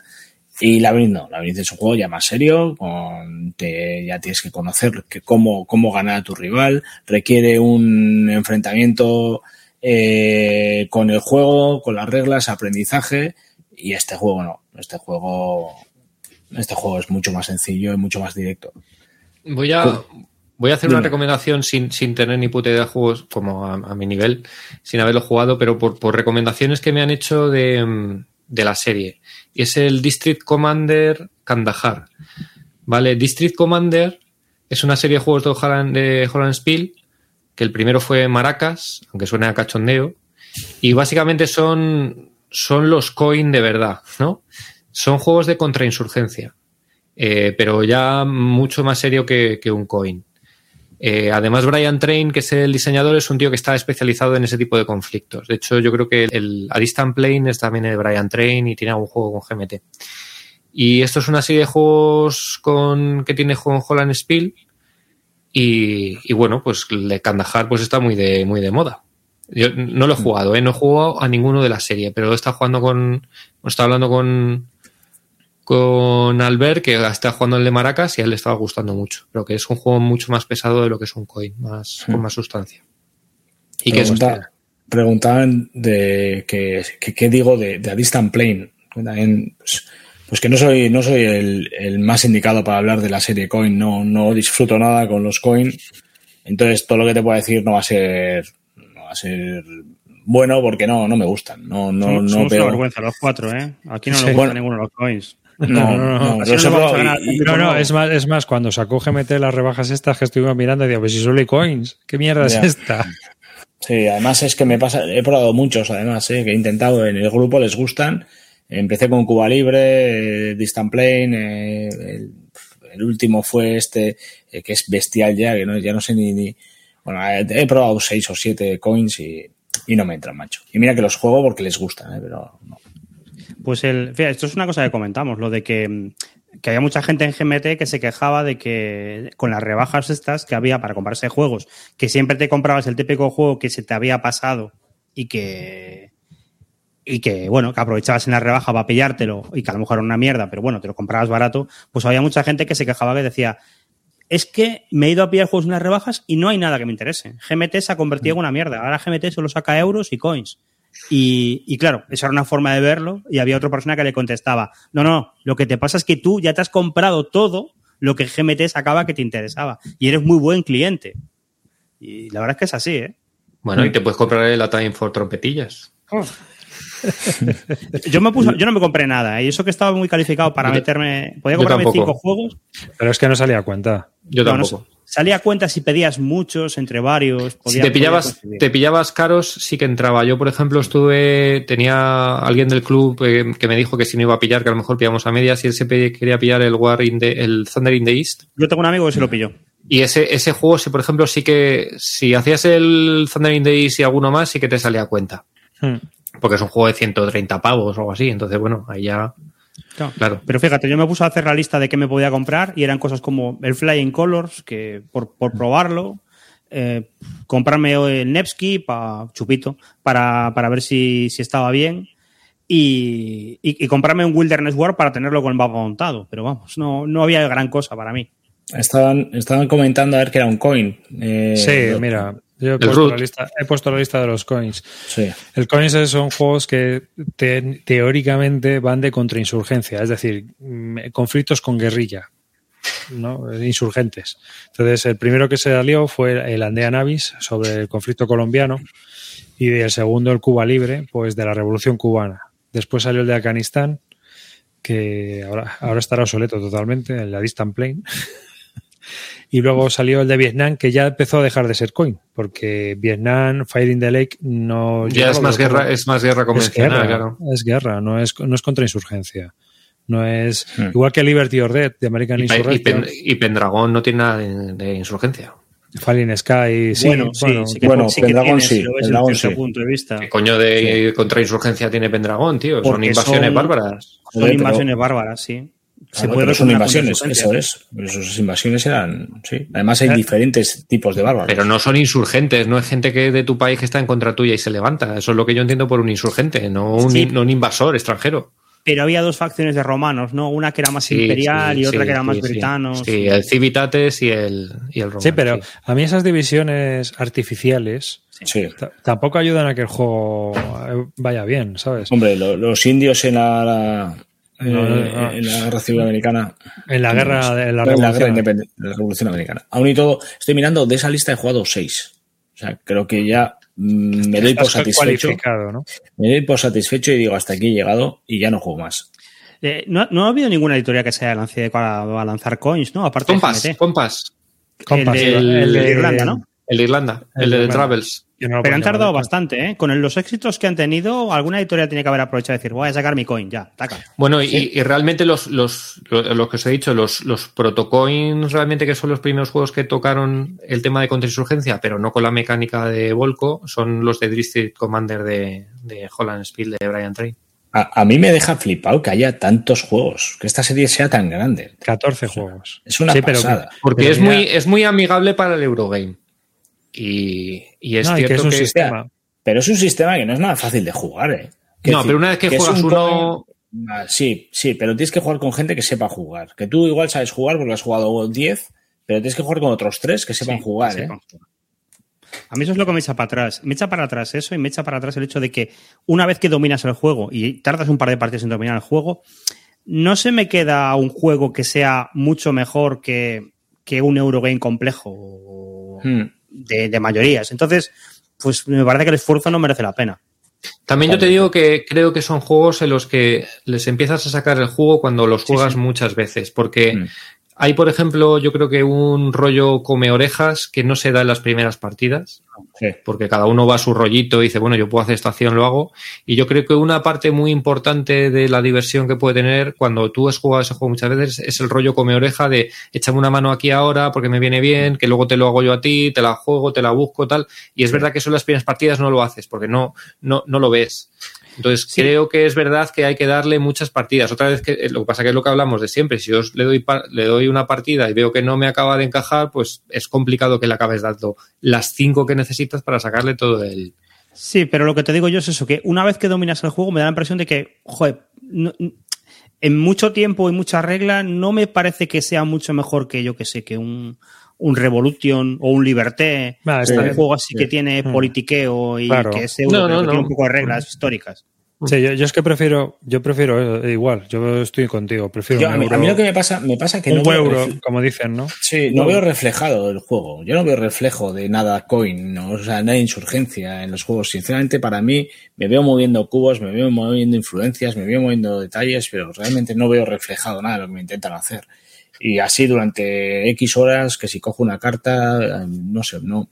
Sin embargo, lo que está diciendo Río, o sea, en mi grupo tengo a, a Imanol de los Bárdulos, que es un enfermo de los coins, no sé cuántos tiene, y los juega asiduamente. Además, tiene, son cuatro que están constantemente volcados con el sistema y lo disfrutan un montón. Y eh, sin ir más lejos, el viernes pasado los tenía en la mesa de al lado y ya les decía, o sea, iros a un hotel, me tenéis hasta el, hasta el gorro. O sea, eh, se me hace hasta desagradable verles jugar. Pero, pero lo disfrutan como enanos, están como cochinos en una, una piara y, y, bueno. No, pues si te gente- gusta, pues ya está. Claro, claro. Al final es un sistema que si lo controlas, eh, tienes un Eh, montón de escenarios. En general gusta, porque si hay Hombre, lo 10 peta. volúmenes y, y lo venden, 14 y el, y el, el Fire, bueno, el the Lake es de los juegos más vendidos. Y- si ves y la lista que sacaste otro día, el the Lake debe ser cuarto, cuarto, quinto o sexto, por ahí. Y, viene, y vienen más. Y vienen más. más. sí. Es que- Y- Ah. con el Levian Campaign del Nieski también se está presentando una que una Mm. lista, pero vamos, hay, un pipeline ahí por lo gen de, de 6 o 7 juegos por detrás. ¿eh? Uy, Sí, el, eh, ahora el, el tercero es el Plantagenet, creo, ¿no? Mm. Mm.